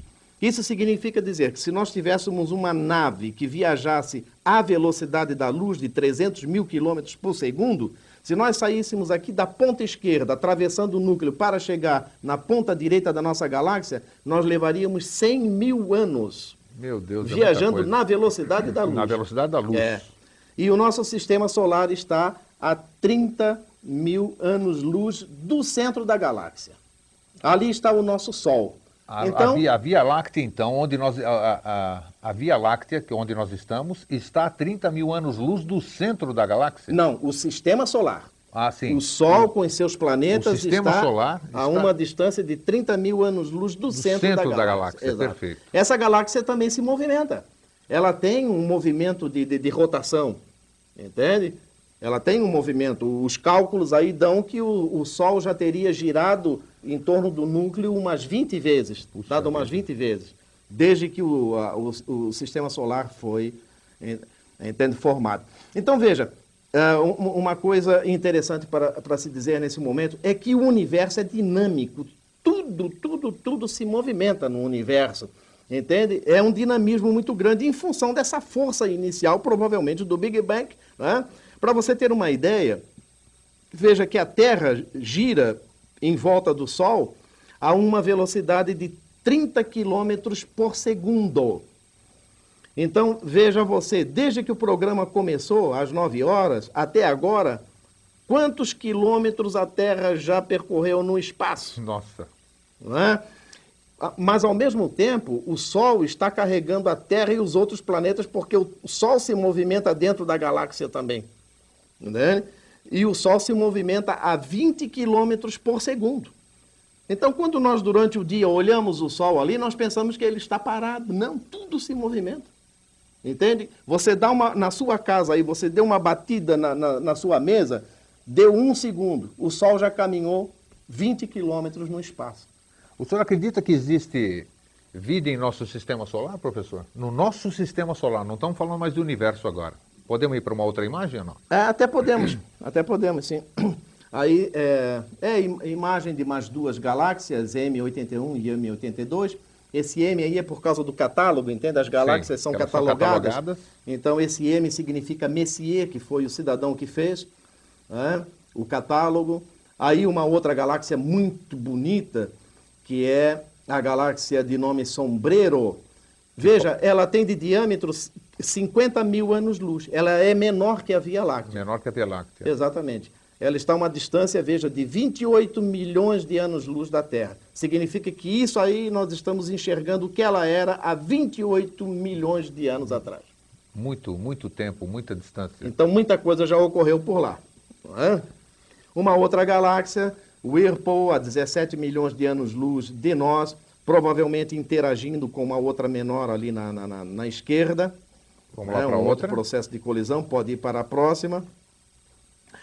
Ah, bom, essa aí é uma placa que foi colocada numa nave que foi lançada em 1972, a Pioneer 10. Ela já saiu, inclusive, do nosso sistema solar, né, professor? Não. Ou ainda não? Porque ela não. tinha passado por Plutão já, né? É, exatamente. Só que é, uma, é um grande engano que existe, inclusive até nos livros didáticos, deixar a ideia de que Plutão é o final do nosso sistema solar. Não é. é ela já passou de Plutão. Veja, Plutão está a 40 unidades astronômicas. Eu explico o que seja isso. Uma unidade astronômica é a distância da Terra ao Sol. Tá certo? certo? Isso é uma unidade astronômica. Plutão está a 40 unidades astronômicas, ou seja, 40 vezes a distância Terra-Sol. Mas o final do sistema solar fica a 100 mil unidades astronômicas. Muito longe. O que se considera final do sistema solar é o, até onde o Sol, a estrela chamada que nós chamamos de Sol, né, ainda exerce alguma influência no espaço. Entende? Então vai muito além de Plutão. Só para ter uma ideia, essa sonda que leva esta mensagem ela está a mais ou menos 90 é, unidades astronômicas, pouco mais é, do, do, dobro da distância Sol até Plutão. E essa é uma placa que foi colocada na sonda Pioneer. E para hum. surpresa até dos cientistas, né, já era para ter perdido o sinal com a Terra e deixado de funcionar, e parece que ainda se capta alguma coisa é, dela. É, né? ela deu, leva muitas horas para chegar o sinal dela, mas praticamente eles já perderam né, o, o contato. Então agora ela está indo na direção uh, de, alguma estrela. Só, só um pouquinho, aguenta só essa imagem um pouco. Uh, veja que aí tem uh, algumas informações, Entende? Essa é uma demonstração de que os cientistas acreditam que Essa existe que é a a nossa vida. pergunta, exatamente. Que foi é. uma pergunta anterior, sua. Isso. É, ah, que os cientistas acreditam na existência de seres inteligentes aí pelo universo. Entende? Porque senão eles não teriam mandado uma placa com informações Isso, a um respeito. homem, uma mulher. Um homem, uma mulher, um, um desenho, atrás do homem e da mulher, um desenho da sonda A nossa localização dentro a do... nossa localização dentro do, do sistema solar, a localização do, do sistema solar em relação a 14 objetos do, do, do espaço que são chamados quasares, e lá em cima à esquerda, ah, uma informação a respeito do hidrogênio, porque considera-se que o hidrogênio é o gás mais abundante em todo o universo. Então, se nós aqui sabemos a estrutura do hidrogênio, provavelmente seres inteligentes em outro lugar Com irão certeza. conhecer. E tem também mensagens verbais, né? Orais, né? Mas não nessa sonda Pioneer. Ah, não na Pioneer. Não, é na Voyager. Ah, na Voyager, Nas duas que, foi, que foram lançadas posteriormente. Agora, o senhor Entende? acredita, então, o professor, ou o senhor, ou então a comunidade científica, de que possa haver vida no nosso sistema solar? Ah, a comunidade científica acredita perfeitamente, principalmente Marte, é, Marte, é, o Europa, esse satélite de Júpiter que nós falamos, e um outro que uma sonda recentemente chegou lá agora neste ano, é, que é o satélite Titã de Incrível, Saturno. eu vi as- É, as porque fotografias. Ti- é, porque Titã é considerado uma terra primitiva. Titã tem muito metano, tem uma atmosfera muito parecida com a Terra primitiva. Entende? Então acredita-se que Titã possa ser um laboratório vivo da formação eh, da, da- da- da vida. Tanto é que é líquido aquilo lá, que ele, a nave pousou perto de um mar de alguma coisa. De né? alguma coisa, exatamente. É, exato. Muito Entende? interessante. Então, essa questão da vida, mas sempre lembrando, não significa necessariamente a vida inteligente. Com certeza, pode até ser. vida, mas quando sim. se fala em vida, pode ser uma vida microbiana de plantas, de animais, alguma coisa rasteira. Alguma, né? Vamos colocar mais alguma imagem, que nós temos muitas ainda, nós vamos dissertando sobre elas. Vamos lá, qual é a próxima imagem? Essa É, é, da, essa é aquela da sonda Pioneer. da né? Pioneer. Vamos à próxima agora. Essa da, da- da- das duas São os sinais, Voyager. né? As Voy- É. Agora a Voyager, né? Que também foi com esses sinais. Muita, muita coisa tem aí nesta placa. É, um- é um disco, entende? Isso aí é, é parecido com como se, é como se um fosse disco um, de dados, né? Vamos dizer. É um disco de dados, é como se fosse, porque foi feito na década de 80, Sim. então não é, não é parecido com o nosso CD, não é de hoje, mas é um disco bolachão, digamos assim, inclusive com ranhuras, com informações é, que mostram é, que mostram ali várias informações, vozes, desculpe, é, vozes da Terra, mensagens, não é? É, em várias línguas, 55 línguas, se eu não me Isso, engano. 55 idiomas. Inclusive até uma mensagem que foi gravada pelo então secretário-geral eh, da ONU, que consta ali, relação dos membros da- da- da- do Congresso estadunidense, que na época financiou não é, o, o projeto, liberou a verba, mensagem do presidente dos Estados Unidos, então, vozes, muita coisa a respeito das culturas, Música também, né, professor? Músicas também, tem músicas de Beethoven, de Bach, tem várias, várias músicas. Inclusive, inclusive até informações, só aguenta um pouquinho essa imagem, inclusive até informações eh, de, da, da nossa estrutura genética, é, tudo mais. entende? Quem sabe algum dia cair na mão de alguém? Então, isso é uma prova que, não é? É uma prova que a, a comunidade científica acredita que exista vida inteligente aí pelo espaço. Tomara. né? Essa Isso aí- imagem, professor. Isso aí foi um meteorito eh, que caiu nos Estados Unidos em 1998 e foi detectada a presença de... de Cristais de sal, cri- né? É, de bolhas de água, entende? Gotas de água em cristais de sal. Então, acha-se que essa aí é a água existente pelo espaço cósmico. Se a água, é, dentro dos nossos padrões, é essencial para a existência da vida, então, quem sabe, provavelmente exista água aí pelo espaço também. Tomara, tomara. Vamos lá para a próxima imagem? Isso é o que a gente havia falado, né? Ah, é- esse aí é o satélite Europa, é satélite de Júpiter. É, Então, essa aí é uma imagem panorâmica não é, de, de desse satélite que tem calota de, de, gelo por todo ele. Essas calotas eh, mostram muitas evidências, muitas rachaduras, você está vendo ali, não é? é evidências de que eh, por baixo existe um grande oceano. Já existe, inclusive, até um projeto de lançar uma sonda mais, mais ou menos do tamanho de um micro-ondas que vai entrar nessa calota, vai a, a, a, aquecer, Sim, aquecer. É, vai aquecer e vai perfurar. Quando chegar lá no fundo, então, vai mandar informações para nós. interessante. Vamos para a próxima imagem. Também, Essa aí é de Europa também, Europa, uma imagem mais aproximada. mais aproximada. São várias cores ali, acha-se inclusive até que essa parte marrom ali seja alguma, algum material que tenha vindo de baixo, entende? Por essas rachaduras e tenha se colocado nas bordas. Quem sabe nessas bordas aí tem alguma vida, alguma coisa. Quem sabe? Quem sabe. Vamos lá, próxima imagem. Uhum. Isso também, é de que, que é essa imagem? Também é da, desse satélite Europa, mostrando ali você vê no centro da imagem que há um círculo. Sim, não é? uma cratera, né? É uma cratera, que seria uma zona de impacto, ou seja, uma cratera ali deve ter batido algum asteroide, alguma coisa deve ter batido ali em Europa que originou esse, essa estrutura. Perfeito. Temos mais a próxima também. Ah, isso, esse é, é uma Júpiter. feito pela sonda Cassini, é de, de, de Júpiter, não é? Júpiter é um planeta gasoso, é, assim como Saturno, Uh, Urano e Netuno são planetas gasosos. Se você manda uma nave para lá, ela não tem condições de pousar em Terra, não existe, como existe em Marte e tudo mais, não é?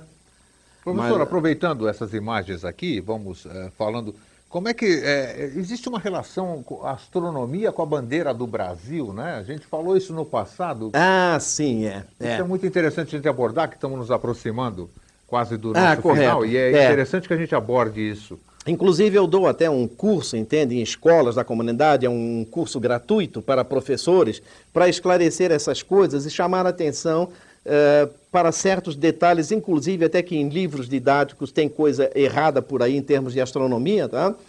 E, uh, e uma delas é a questão da bandeira nacional.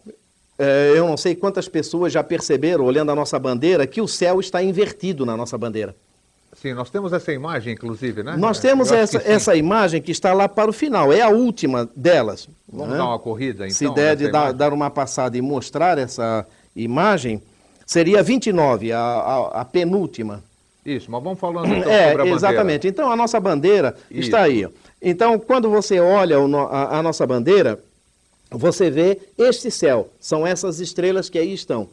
Mas... Uh, é como se a gente estivesse olhando através do reflexo da água, vamos dizer. É, exatamente. Isso, tá exatamente. Tá Agora, uh, veja bem, então o certo de olhar essa, a, a bandeira nacional seria invertê-la, colocar contra a luz e inverter para nós vermos o céu da nossa bandeira. Sim. Eu fiz uma pesquisa em várias bandeiras do mundo, me parece que a única bandeira em que o céu aparece invertido é a nossa. Entende? Há outras que mostram o Cruzeiro do Sul também, mas o céu, uh, como a Austrália e outros, mas o céu é, aparece como visto da terra. Só que a concepção da nossa bandeira, é, quando daquela passagem né, da monarquia para a república, é, é pode ser passada a outra, a concepção foi a seguinte, de que o, o, o céu estava sendo visto por uma pessoa fora da esfera celeste. Ora, aquilo que se considera esfera celeste é um negócio totalmente é um negócio total. Assim, ó. Ah, tá aí. É, é um negócio totalmente teórico, porque a esfera celeste seria, quando você olha o céu, por exemplo, você vê as estrelas e dá a impressão que todas elas estão grudadas no, né? Isso. nisso que nós chamamos de céu. Isso. Então o céu seria essa esfera celeste. Ora, esfera celeste não existe, a não ser na imaginação. Entende? Mas a nossa bandeira foi considerada dessa forma, como uma pessoa olhando a, a, esfera celeste de fora. Ora, se, esfera, se as, as, estrelas são olhadas do lado de fora, então o céu fica invertido. Que interessante. Eu, eu, qual, foi, qual é a... Por que, que você acha que isso aconteceu? Pois essa é, uma, é, é uma grande, é, é, um grande problema, viu? É um grande problema, até Agora, porque...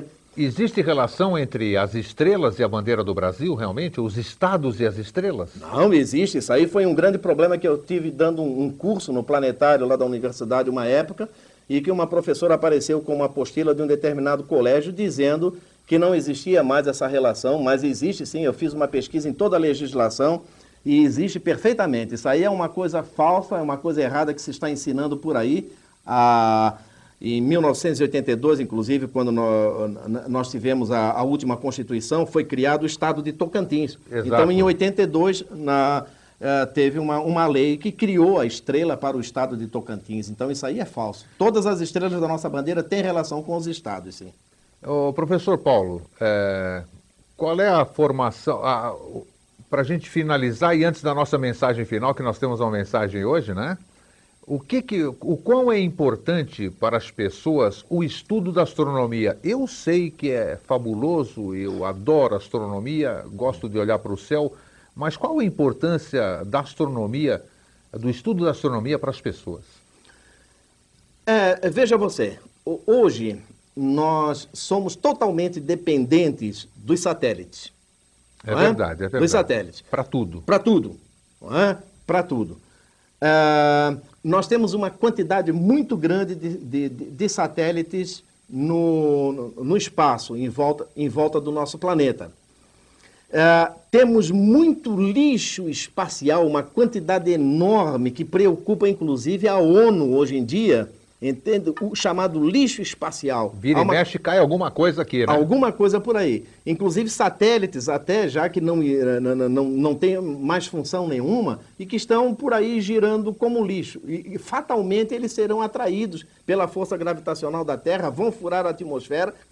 Então, uh, uh, quando se fala nessas questões ambientais, por exemplo, não se coloca astronomia, não se coloca o lixo espacial. É claro, porque está lá em cima. Está né? lá em cima, não, Entende? Isso é bem verdade. Então, essa tem, tem, tem, sido, inclusive, até uma, uma grande luta minha quando lecionava astronomia lá na nossa Universidade Federal, justamente para trazer o espaço cósmico para o espaço das nossas preocupações.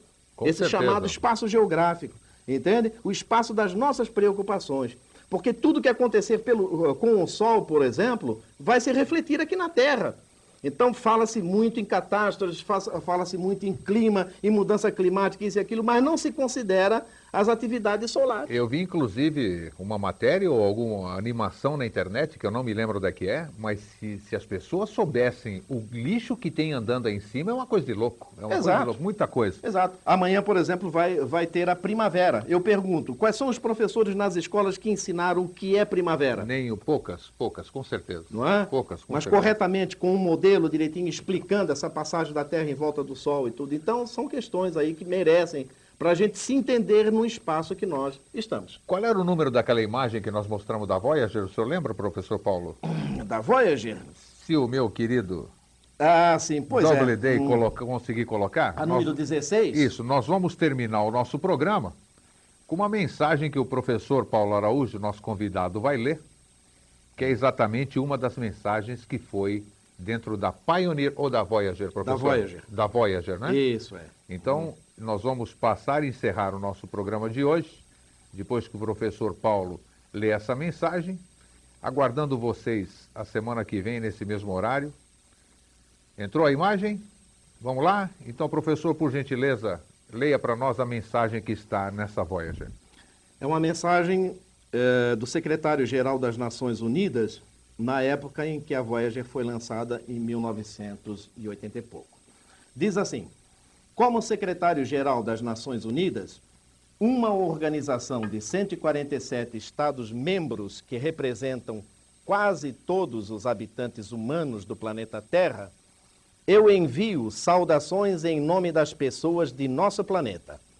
Saímos do nosso sistema solar para o universo procurando somente paz e amizade, para ensinar caso sejamos chamados a isso para sermos ensinados se tivermos sorte.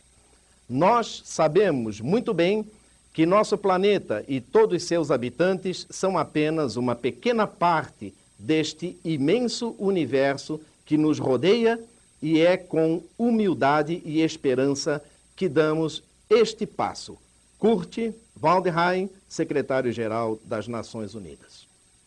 Bem, Agradeço ao professor Paulo Araújo Duarte, agradeço a você, telespectador. Semana que vem, nesse mesmo horário, Vida Inteligente com você. Um grande abraço, uma boa noite, obrigado, professor. Obrigado também, e até uma boa noite a todos. Muito obrigado, até lá. TV Floripa apresentou Vida Inteligente.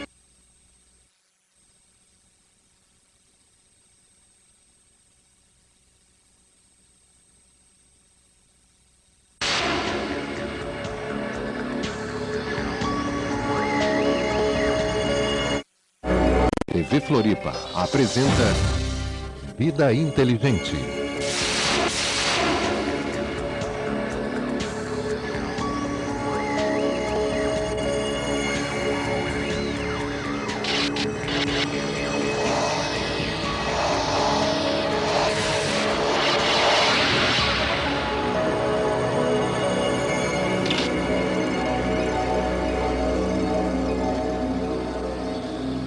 Noite, tudo bem com você? Mais uma vez, na nossa quarta-feira, com Tomás, estamos aqui com o nosso programa Vida Inteligente, sob o apoio eh, cultural da Eletrons Telecom, tecnologia de ponta a ponta, que nos apoia culturalmente para a manutenção do nosso programa. Bem, hoje nós temos um assunto muito interessante, que é a transformação da Terra à visão da ciência. Nós temos ouvido muitas coisas sobre impactos de meteoros, sobre mudança de eixo, é, sobre uma série de coisas, fins de mundo que nunca acontecem e, para tanto, nós não trouxemos o esotérico hoje aqui. Nós trouxemos mais uma vez o nosso querido amigo e irmão, uma pessoa que eu tenho um carinho e respeito, o professor Paulo Araújo Duarte. Professor, obrigado por ter aceito mais uma vez o meu convite. Estaremos sempre à disposição. Muito obrigado, eu agradeço. É, professor, vamos ser objetivos. Quando é que o mundo vai acabar? Se é que vai acabar? Pois é, essa é uma questão explorada em vários campos do, do, do conhecimento humano, não é? tanto no campo científico como no campo uh, místico, esotérico, enfim. Agora, sob o ponto de vista da ciência, uh, sabe-se que o, o mundo pode acabar, sim. É, a previsão, sob o ponto de vista da ciência. Agora, é bom é, lembrar, antes de, de, entrar diretamente nessa previsão, é bom lembrar que essa questão de fim do mundo, né, ela tem algumas conotações. O fim do mundo pode ser, por exemplo, o fim da raça humana, pode Sim. ser o fim dos seres vivos no planeta Terra, como pode ser o, a própria exterminação do planeta Terra, quer dizer, o fim do planeta Terra. Né? E isso a ciência prevê, o fim do planeta Terra. Ela prevê de que forma? É o seguinte, o Sol é uma, é uma estrela como qualquer outra. E como é, estrela, o, o Sol tem todo um processo, toda uma, uma dinâmica é, que faz com que ele se comporte como qualquer outra estrela. Ou seja, tem um momento de um, de uma, de um, de um nascimento, de um surgimento, Sim. em função de uma, de uma nebulosa e tal, se forma a estrela, um, um aglomerado de gases, forma-se a estrela. Depois, então, ela tem, essa estrela tem uma existência. E dependendo da massa, uh, e, e, do conjunto de, de, forças que agem na, na, na, estrela, ela pode ter um processo uh, de expansão, um processo tal que de repente ela vai e explode. Ou então ela pode chegar a um determinado momento de sua, de sua expansão e começar a contrair e depois então se torna um objeto muito pequeno, muito fugaz, e é o que vai acontecer com o Sol. Uma pergunta fora do tema, vamos dizer uhum, assim, uhum. É, só dando uma parte. Se o Sol hoje, professor, é, explodisse, acontecesse que ele explodisse, ele vive em eterno fogo, né? Porque ele vai se consumindo. Sim, é se uma ele, estrela. Isso. Uhum. Se ele explodisse hoje, é, a vida na Terra estaria dizimada?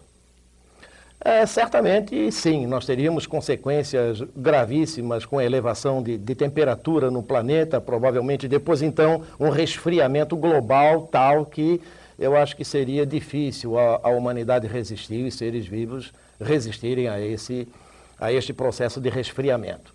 Tá. É? Agora, como nós dizíamos, o Sol, como estrela que é, ele tem essa dinâmica ele vai sofrer, como está sofrendo, claro, um processo de expansão. Entende? O Sol está crescendo. Então, a massa que o Sol possui, tudo faz crer que o Sol tenha, uh, seja uma estrela que tenha uma vivência de uns 10 bilhões de anos. Como os cálculos apontam para a sua existência já de 5 bilhões de anos, significa dizer que o Sol então tem mais 5 bilhões de anos pela frente. Então nós estamos tranquilos. Aqui. Estamos tranquilos, Tudo temos bem. muita coisa pela frente para viver tranquilamente. Agora, o que vai acontecer é que o Sol, neste processo de crescimento, ele vai englobar os planetas Mercúrio, Vênus, Terra e provavelmente Marte.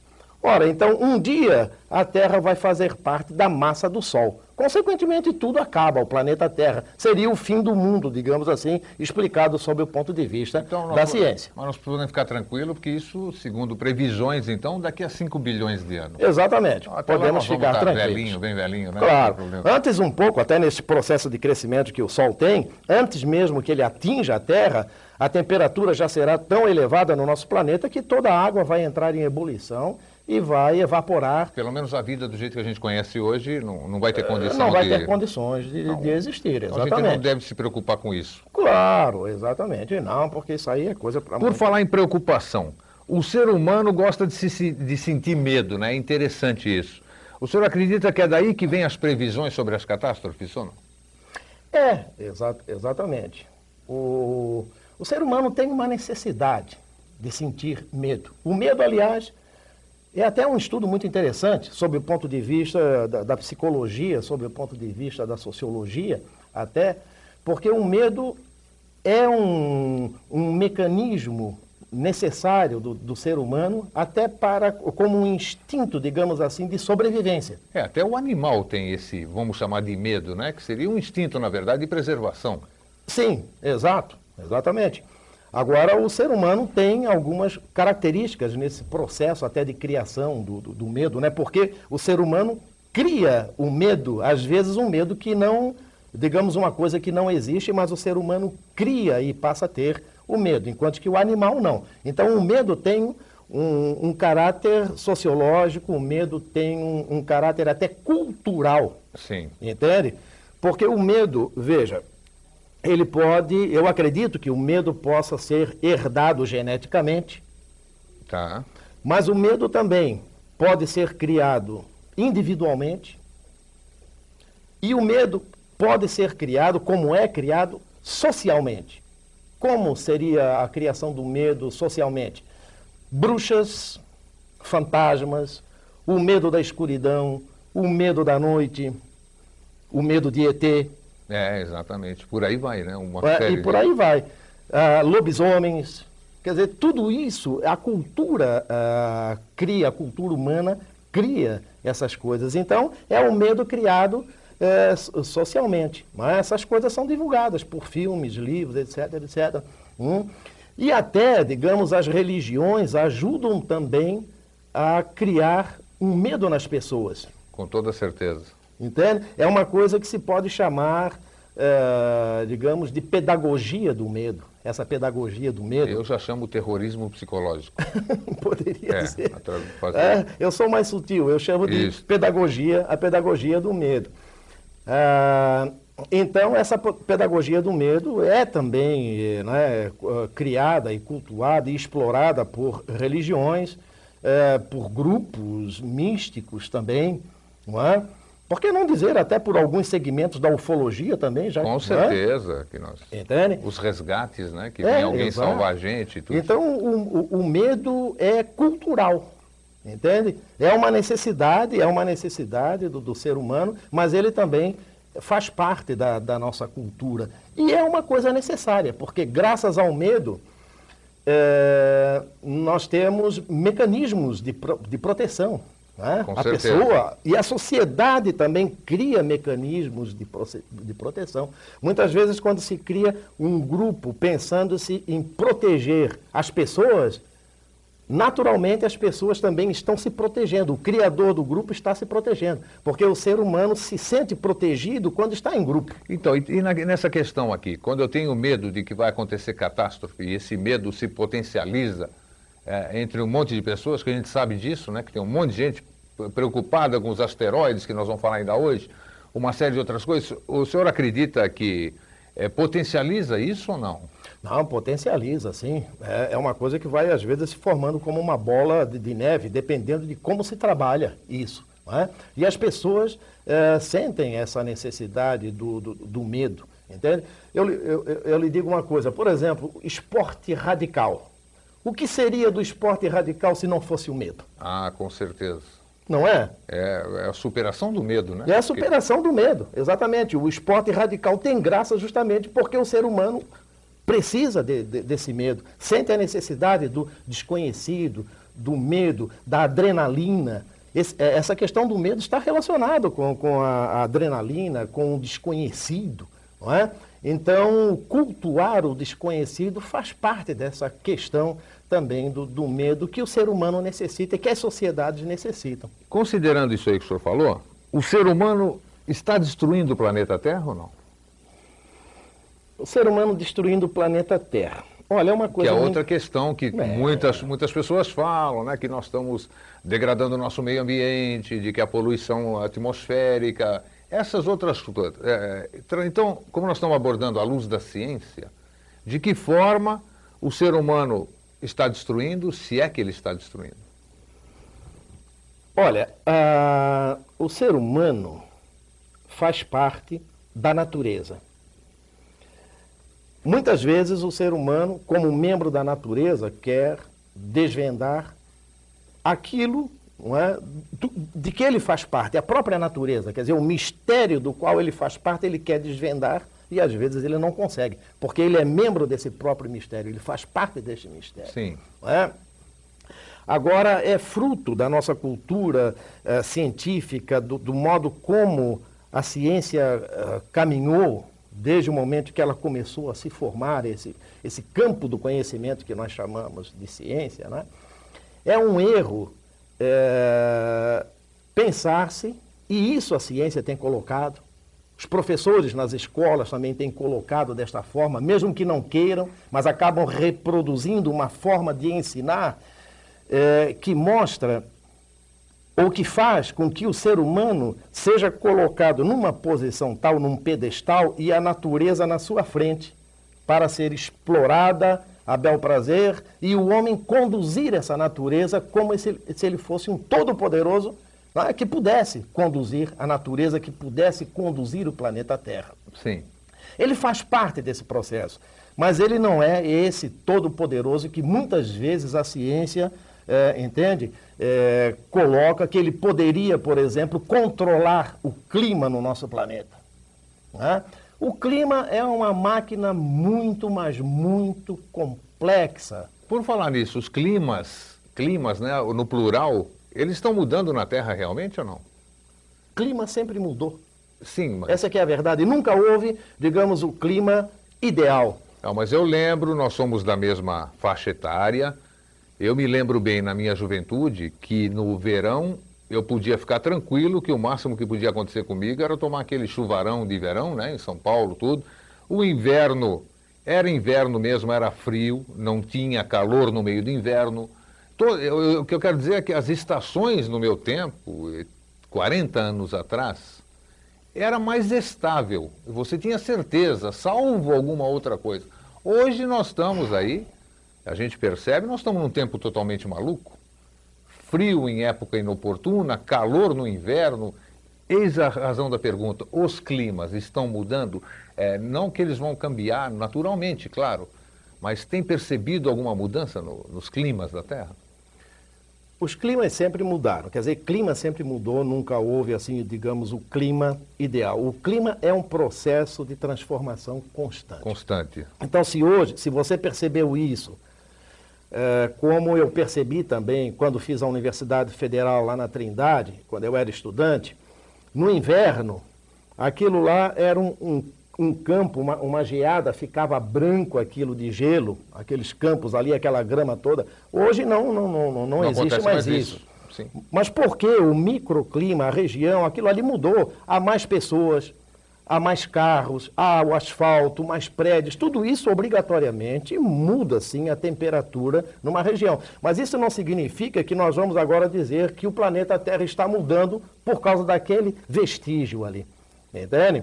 O clima sempre mudou. Está mudando? Está sim, mas sempre mudou. Sim, mas hoje nós temos, professor, hoje nós temos, tivemos, é, como é que, tornados aqui em Santa Catarina, uma alta incidência de furacões, uhum. é, movimentos sísmicos, né, que, é, claro, eles vão afetar o clima.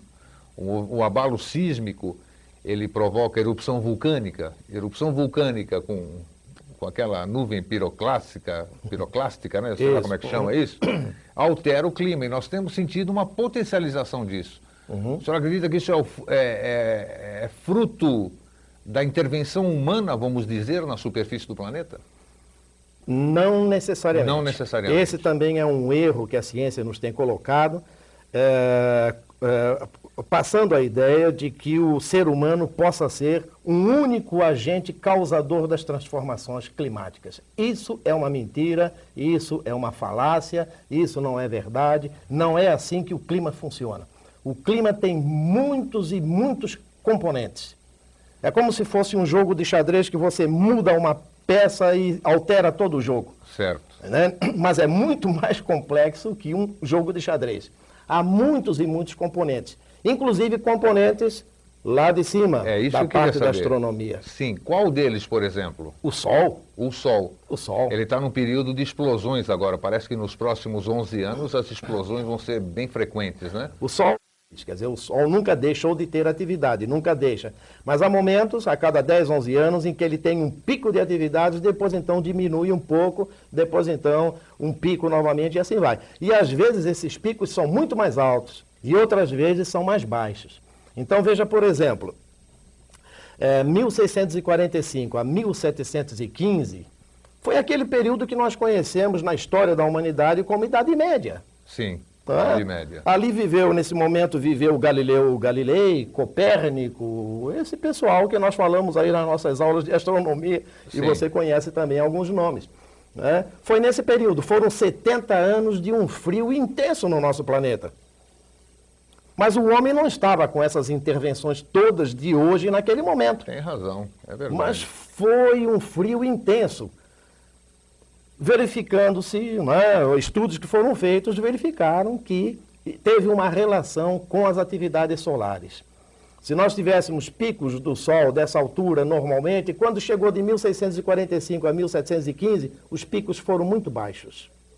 Então, nesse período de 70 anos, o Sol teve atividade, sim, mas foram atividades muito, muito baixas. Ora, qualquer coisa que aconteça no Sol, para mais ou para menos, se reflete nos climas da Terra. Só o Sol, professor? O Sol, basicamente. basicamente. Agora, nós, é, agora nós já tivemos é, explosões de, de, de, estrelas muito distantes, a alguns anos-luz de distância de nós. Que quando chegou aqui interferiu no nosso clima também. Não necessariamente no clima, mas houve interferência em, em satélite ah, e, sim, tá. E provavelmente alguma coisa relacionada, porque isso meio que é, sacode, digamos assim, se a gente pudesse dizer, não é? uma explosão de uma estrela, é, isso dá, dá como uma, uma espécie de uma, uma reverberação, isso. uma ressonância, ressonância, entende? Exatamente. E isso pode atingir o planeta Terra. Agora, que consequências pode isso aí trazer né, algo de muito longe e não se sabe exatamente. Mas houve uma coincidência, pelo menos há uns anos atrás, se eu não me engano, em 1998, que foi relacionada à explosão de uma estrela dessas com problemas em, em, num satélite nosso aqui, um satélite artificial. Então, explicação científica, você está vendo, em vez das esotéricas, que só induzem ao medo. Por isso que hoje o professor Paulo Araújo Duarte está aqui conosco. É, a Terra, professor, está resfriando ou aquecendo, afinal? Se fala muito nesse cambiamento de temperaturas e tal. Afinal, qual é a verdade? Está esquentando ou está esfriando? É difícil falar em verdade. Agora, podemos dizer que há pelo menos dois grupos é, é, de ciência que defendem posições diferentes. Um grupo que defende o aquecimento global. Baseado, baseado no quê? Baseado em evidências. Em evidência, aumento estudos, de temperatura, realmente? Sim, exatamente. Estudos de sedimentos, estudos em oceanos, né? Uma, uma Eles série... colocam, parece que termômetros é, flutuantes, né? alguma coisa assim, para medir? Exato, exatamente. E também estudos feitos em sedimentos. Você procura esse sedimento. Perfura. E, e dependendo do tipo de fóssil que exista lá, de camada que se formou, você pode deduzir se aquilo ali é, foi formado num período de frio ou num período de, no, quente. Sim. Né? Ah, existe um estudo que se chama, vamos ver se eu, me, se eu acerto o nome, dendrocronologia, que é o estudo dos anéis das árvores. Ah, sim, zendro, vem do grego zendro, está perfeito, é isso? É, isso mesmo, você é grego, sabe isso, disso. Isso, perfeitamente. É? São os anéis das árvores. Então, dependendo da largura, da, da, da distribuição desses anéis, da largura, pode-se deduzir se aquele ali foi um período seco, um período úmido, um período frio, um período quente. Entende? Então as árvores também podem ajudar. Uh, e nós temos árvores aí Nossa centenárias. Senhora, centenárias, sequoias e Exatamente, que podem ajudar justamente nesses estudos, ajudam. Então, só na a questão né, do aquecimento e do resfriamento. E a outra parte da ciência agora? E uns que defendem o senhor falou da primeira parte. Desses existe o, o, aquecimento e existe também o resfriamento, porque Sim. há evidências que, que, que, que, nos mostram que o planeta pode estar passando, digamos, um período casual de esquentamento. Assim como nós tivemos de 1645 a 1615 frio, um né? período né? casual de 70 anos de frio, é? nós podemos ter também períodos de atividades solares que façam com que nós tenhamos um período casual de esquentamento. Então não há consenso entre os cientistas? Não, não há enquanto, consenso. Tá? Eu, por exemplo, uh, gosto muito da ideia do resfriamento global. Quer dizer, nós estaríamos partindo para um período glacial. Nós viemos, nós já tivemos no nosso planeta três períodos glaciais.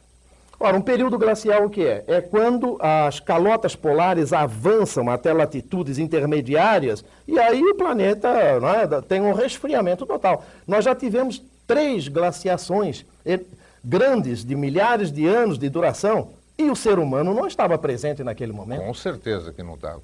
Uhum. Então o ser humano não interferiu neste processo. Depois da glaciação, o que veio?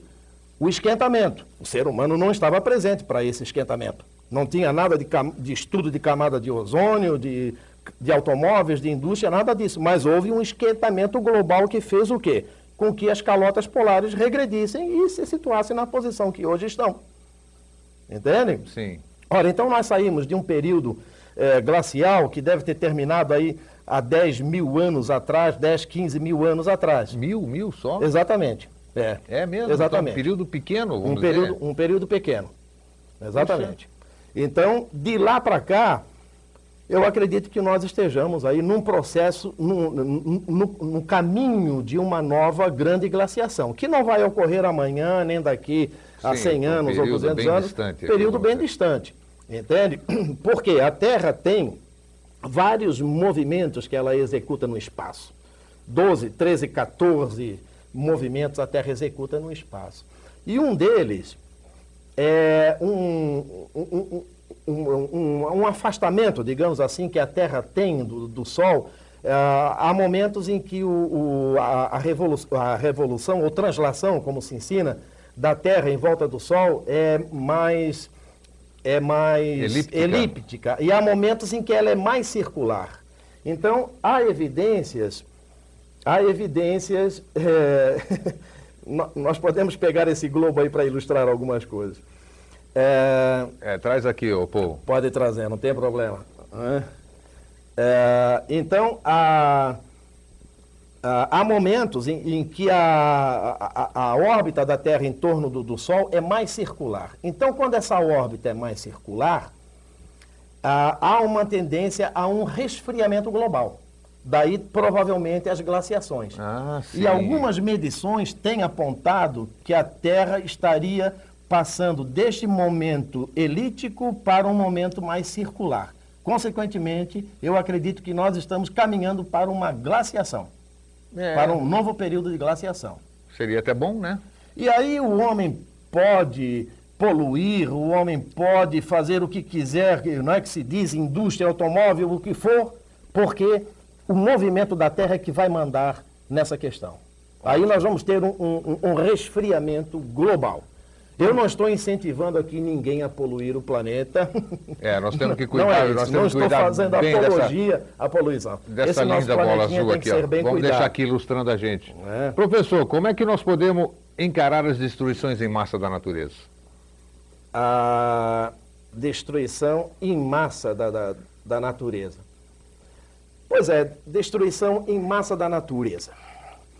nós já tivemos algumas destruições, independentemente da presença humana. Com certeza. Tá?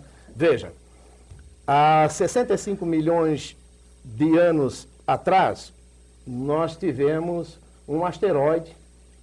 A ciência tem provado isso, que houve um asteroide que se chocou com o nosso planeta e eh, elevou tanta poeira é, para, para o espaço e tal, que o, a, a, penetração da, da, do, dos raios solares ficou dificultada, essa penetração, e, consequentemente, houve todo um desequilíbrio ecológico que acabou extinguindo 70% da vida no nosso planeta. Isso. E dentro dessa vida estavam os dinossauros. Entende? É uma extinção em massa. É uma extinção em massa. É, há 250 milhões de anos atrás, houve uma atividade vulcânica na, na, na Sibéria que colocou tanta fuligem, tantos gases, tanta coisa na nossa atmosfera que acabou causando um efeito semelhante em que 90% da vida no nosso planeta foi extinta. Também. Entende? Então são extinções em massa. Sim, que, Agora, que não teve a colaboração humana. Não teve né? a colaboração humana. Perfeitamente. Entende? Então, uh, isso, uh, isso não, é, não significa dizer que no futuro não tenhamos uma extensão em massa. Podemos ter. Claro. Agora, um aspecto interessante da extinção em massa é o seguinte: é que muitas vezes essa extinção em massa pode representar não só, é claro, a destruição, mas também uma possibilidade da renovação da história da vida no planeta. Com certeza, com toda uhum. certeza. Então, nós já tivemos muitas espécies de plantas e animais que existiram, não existem mais até mesmo por um processo natural, em termos de adaptação e outras coisas, que vão fazendo com que essas espécies É tudo se cíclico, é, é, evolutivo mesmo. É evolutivo. É a evolução de cada você, raça. Você já pensou, por exemplo, se, se hoje os dinossauros estivessem aí? Meu Deus do céu. Muito bom que eles tenham sido extintos. Com certeza, com certeza. Hã? Eram mais enormes, não teriam? Agora, provavelmente, se naquela época dos dinossauros nós tivéssemos eh, alguns ambientalistas, eles estariam defendendo é? Ah, bom, e ambientalista está sempre, né? Estariam defendendo uh, a não extinção dos dinossauros. Mas contra a potência de um asteroide que veio e bateu, condição. não tem como um homem uh, não é, uh, reverter este processo. Por falar nisso, pegando a, a, a rabiola aqui, o que as catástrofes representam no universo? Nós estamos falando aqui, todo mundo preocupado com asteroides, né? Sempre tem uma notícia de asteroide, o asteroide está vindo aqui, ele vai colidir por ano tal. Ainda ontem nós estávamos falando em outro local, né? Que o mundo acabou dezenas de vezes e nós sobrevivemos, né? Exatamente. Quantos fins de mundo nós já sobrevivemos aqui que... então, essa, o que as catástrofes representam? A catástrofe é uma coisa natural no universo, professor? É, então vamos esclarecer. Quer dizer, a, a a transformação. É, transformação. A transformação. Catástrofe até que não fica. Não, não pega bem, é, né? Vamos chamar. É, não, até, até, fica bem porque, veja, há 65 milhões de anos atrás houve uma catástrofe. Quer dizer, a catástrofe o que seria? Seria uma transformação repentina. Claro. Não é? Isso. A, tra a transformação é, contínua, que muitas vezes nós não percebemos, não é como no nosso corpo, por exemplo, o nosso corpo já não é mais o mesmo do que era quando o programa começou. Isso. Não é? Isso. Então nós não percebemos a transformação. Mas a transformação é lenta, é gradativa e ela se faz. É, é uma lei, digamos, universal a transformação. A única coisa eterna que se sabe, que se tem certeza do universo, é que o universo se transforma. Tudo se transforma. Essa é uma lei universal. Agora, a catástrofe é um processo é, repentino não é? Então, é isso justamente não é, que os, os, místicos e tudo mais trabalham. E faz parte desse processo, faz parte da cultura humana, gerar o medo, o desconhecido. Ótimo. E o que o que ser gente, humano gosta disso. E o que, que a gente pode falar das profecias em, em cima disso, então? Dessas profecias. Eles se baseiam no quê? Desculpe, estou saindo de uma gripe terrível. Não tem problema. Só é... não quero pegar a gripe. Não, não pega. Agora já saí. O que, é que a gente pode falar das profecias, então? Elas se baseiam no quê? E nós não temos nenhum, nenhuma profecia que tenha se realizado realmente. Então eu vou lhe fazer uma pergunta. Você já viu alguma profecia de coisa boa? Não. É difícil. Com certeza. Profecia geralmente é de catástrofe. porque faz parte da cultura humana. Provocar o medo, cultuar o medo, e há pessoas que gostam disso. Há pessoas que gostam extremamente de filme de terror. Não é isso? Né? Então não existe, não existe é, nada né, dessas profecias é, com relação a coisa boa. É sempre coisa ruim. Mas a população cultua esse tipo de coisa ruim, cultua esse tipo de coisa. Compra livros, vê filmes, etc, etc. Então faz parte, não é? Faz parte do processo. Eu acho que faz parte da nossa cultura, eu acho que faz parte da necessidade humana. É uma pena. É uma pena. Professor, finalizando, nós estamos falando sobre profecias, mudanças climáticas, as catástrofes naturais. E nada mais oportuno da gente perguntar uma coisa que falam muito, sobre a mudança do eixo da Terra. O eixo da Terra se move, ele se mexe. É, se acontecer, já aconteceu alguma mudança de eixo da Terra? Qual é a verdade nessa história ou história toda? Bom, aí, aí vejamos uma coisa. Ah, o eixo da Terra é, nós temos o planeta Terra. O planeta Terra, ao girar em volta do Sol, ele não gira com o seu eixo assim na, na, na vertical. Eu vou é, exemplificar aqui com a, com a, caneta. Ele não gira assim com o eixo na vertical. Sim. O eixo da Terra é inclinado. Isso, ele tem 23 é. graus e meio de inclinação, se eu é, Hoje, hoje, hoje mas, esse, mas isso aí está diminuindo, porque a Terra faz o seguinte, a Terra faz um balanço ela vai até 22 graus e depois então vai até 24 graus e meio, ela faz esse balanço. 22 graus, 24 graus e meio.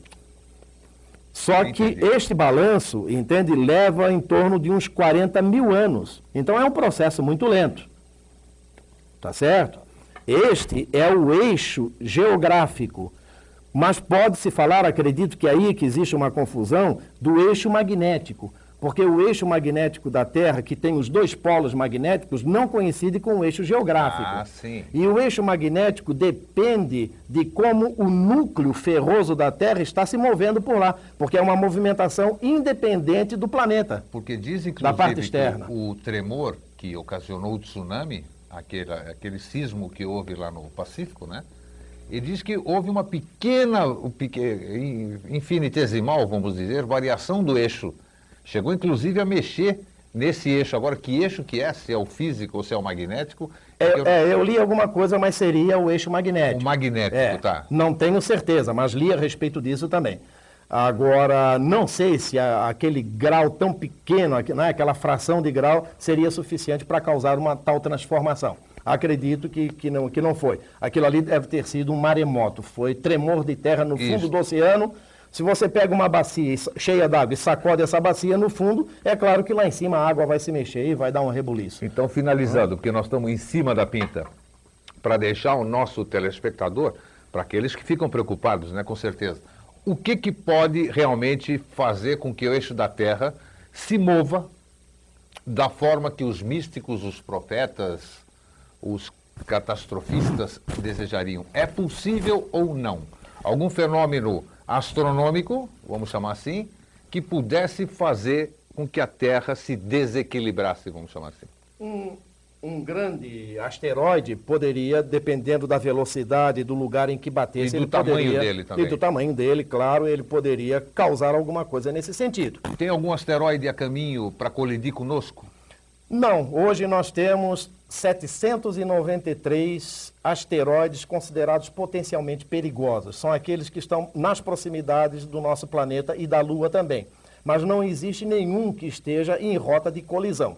Isso aí é monitorado pela, uh, pela NASA, entende? Então há um site da NASA uh, que eu acompanho todos os dias. Hoje nós temos 793 considerados potencialmente perigosos, mas nada que é, traga é, problema para bater no nosso planeta. Perfeito. Um deles, inclusive, está um pouquinho além da Lua, a uma distância um pouco além da Lua, mas não em rota de colisão. Ele tem 600 metros de diâmetro. Causaria um estrago muito grande no planeta. Mas não está em rota de colisão, não tem perigo nenhum.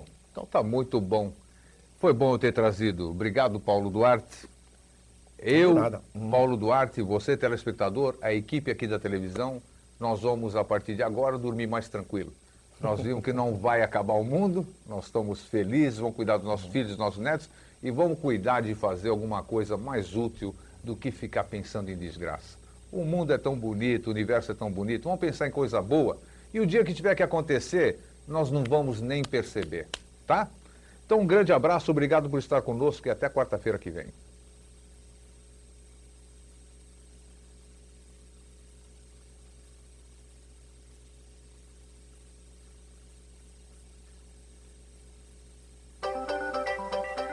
TV Floripa apresentou Videoteca.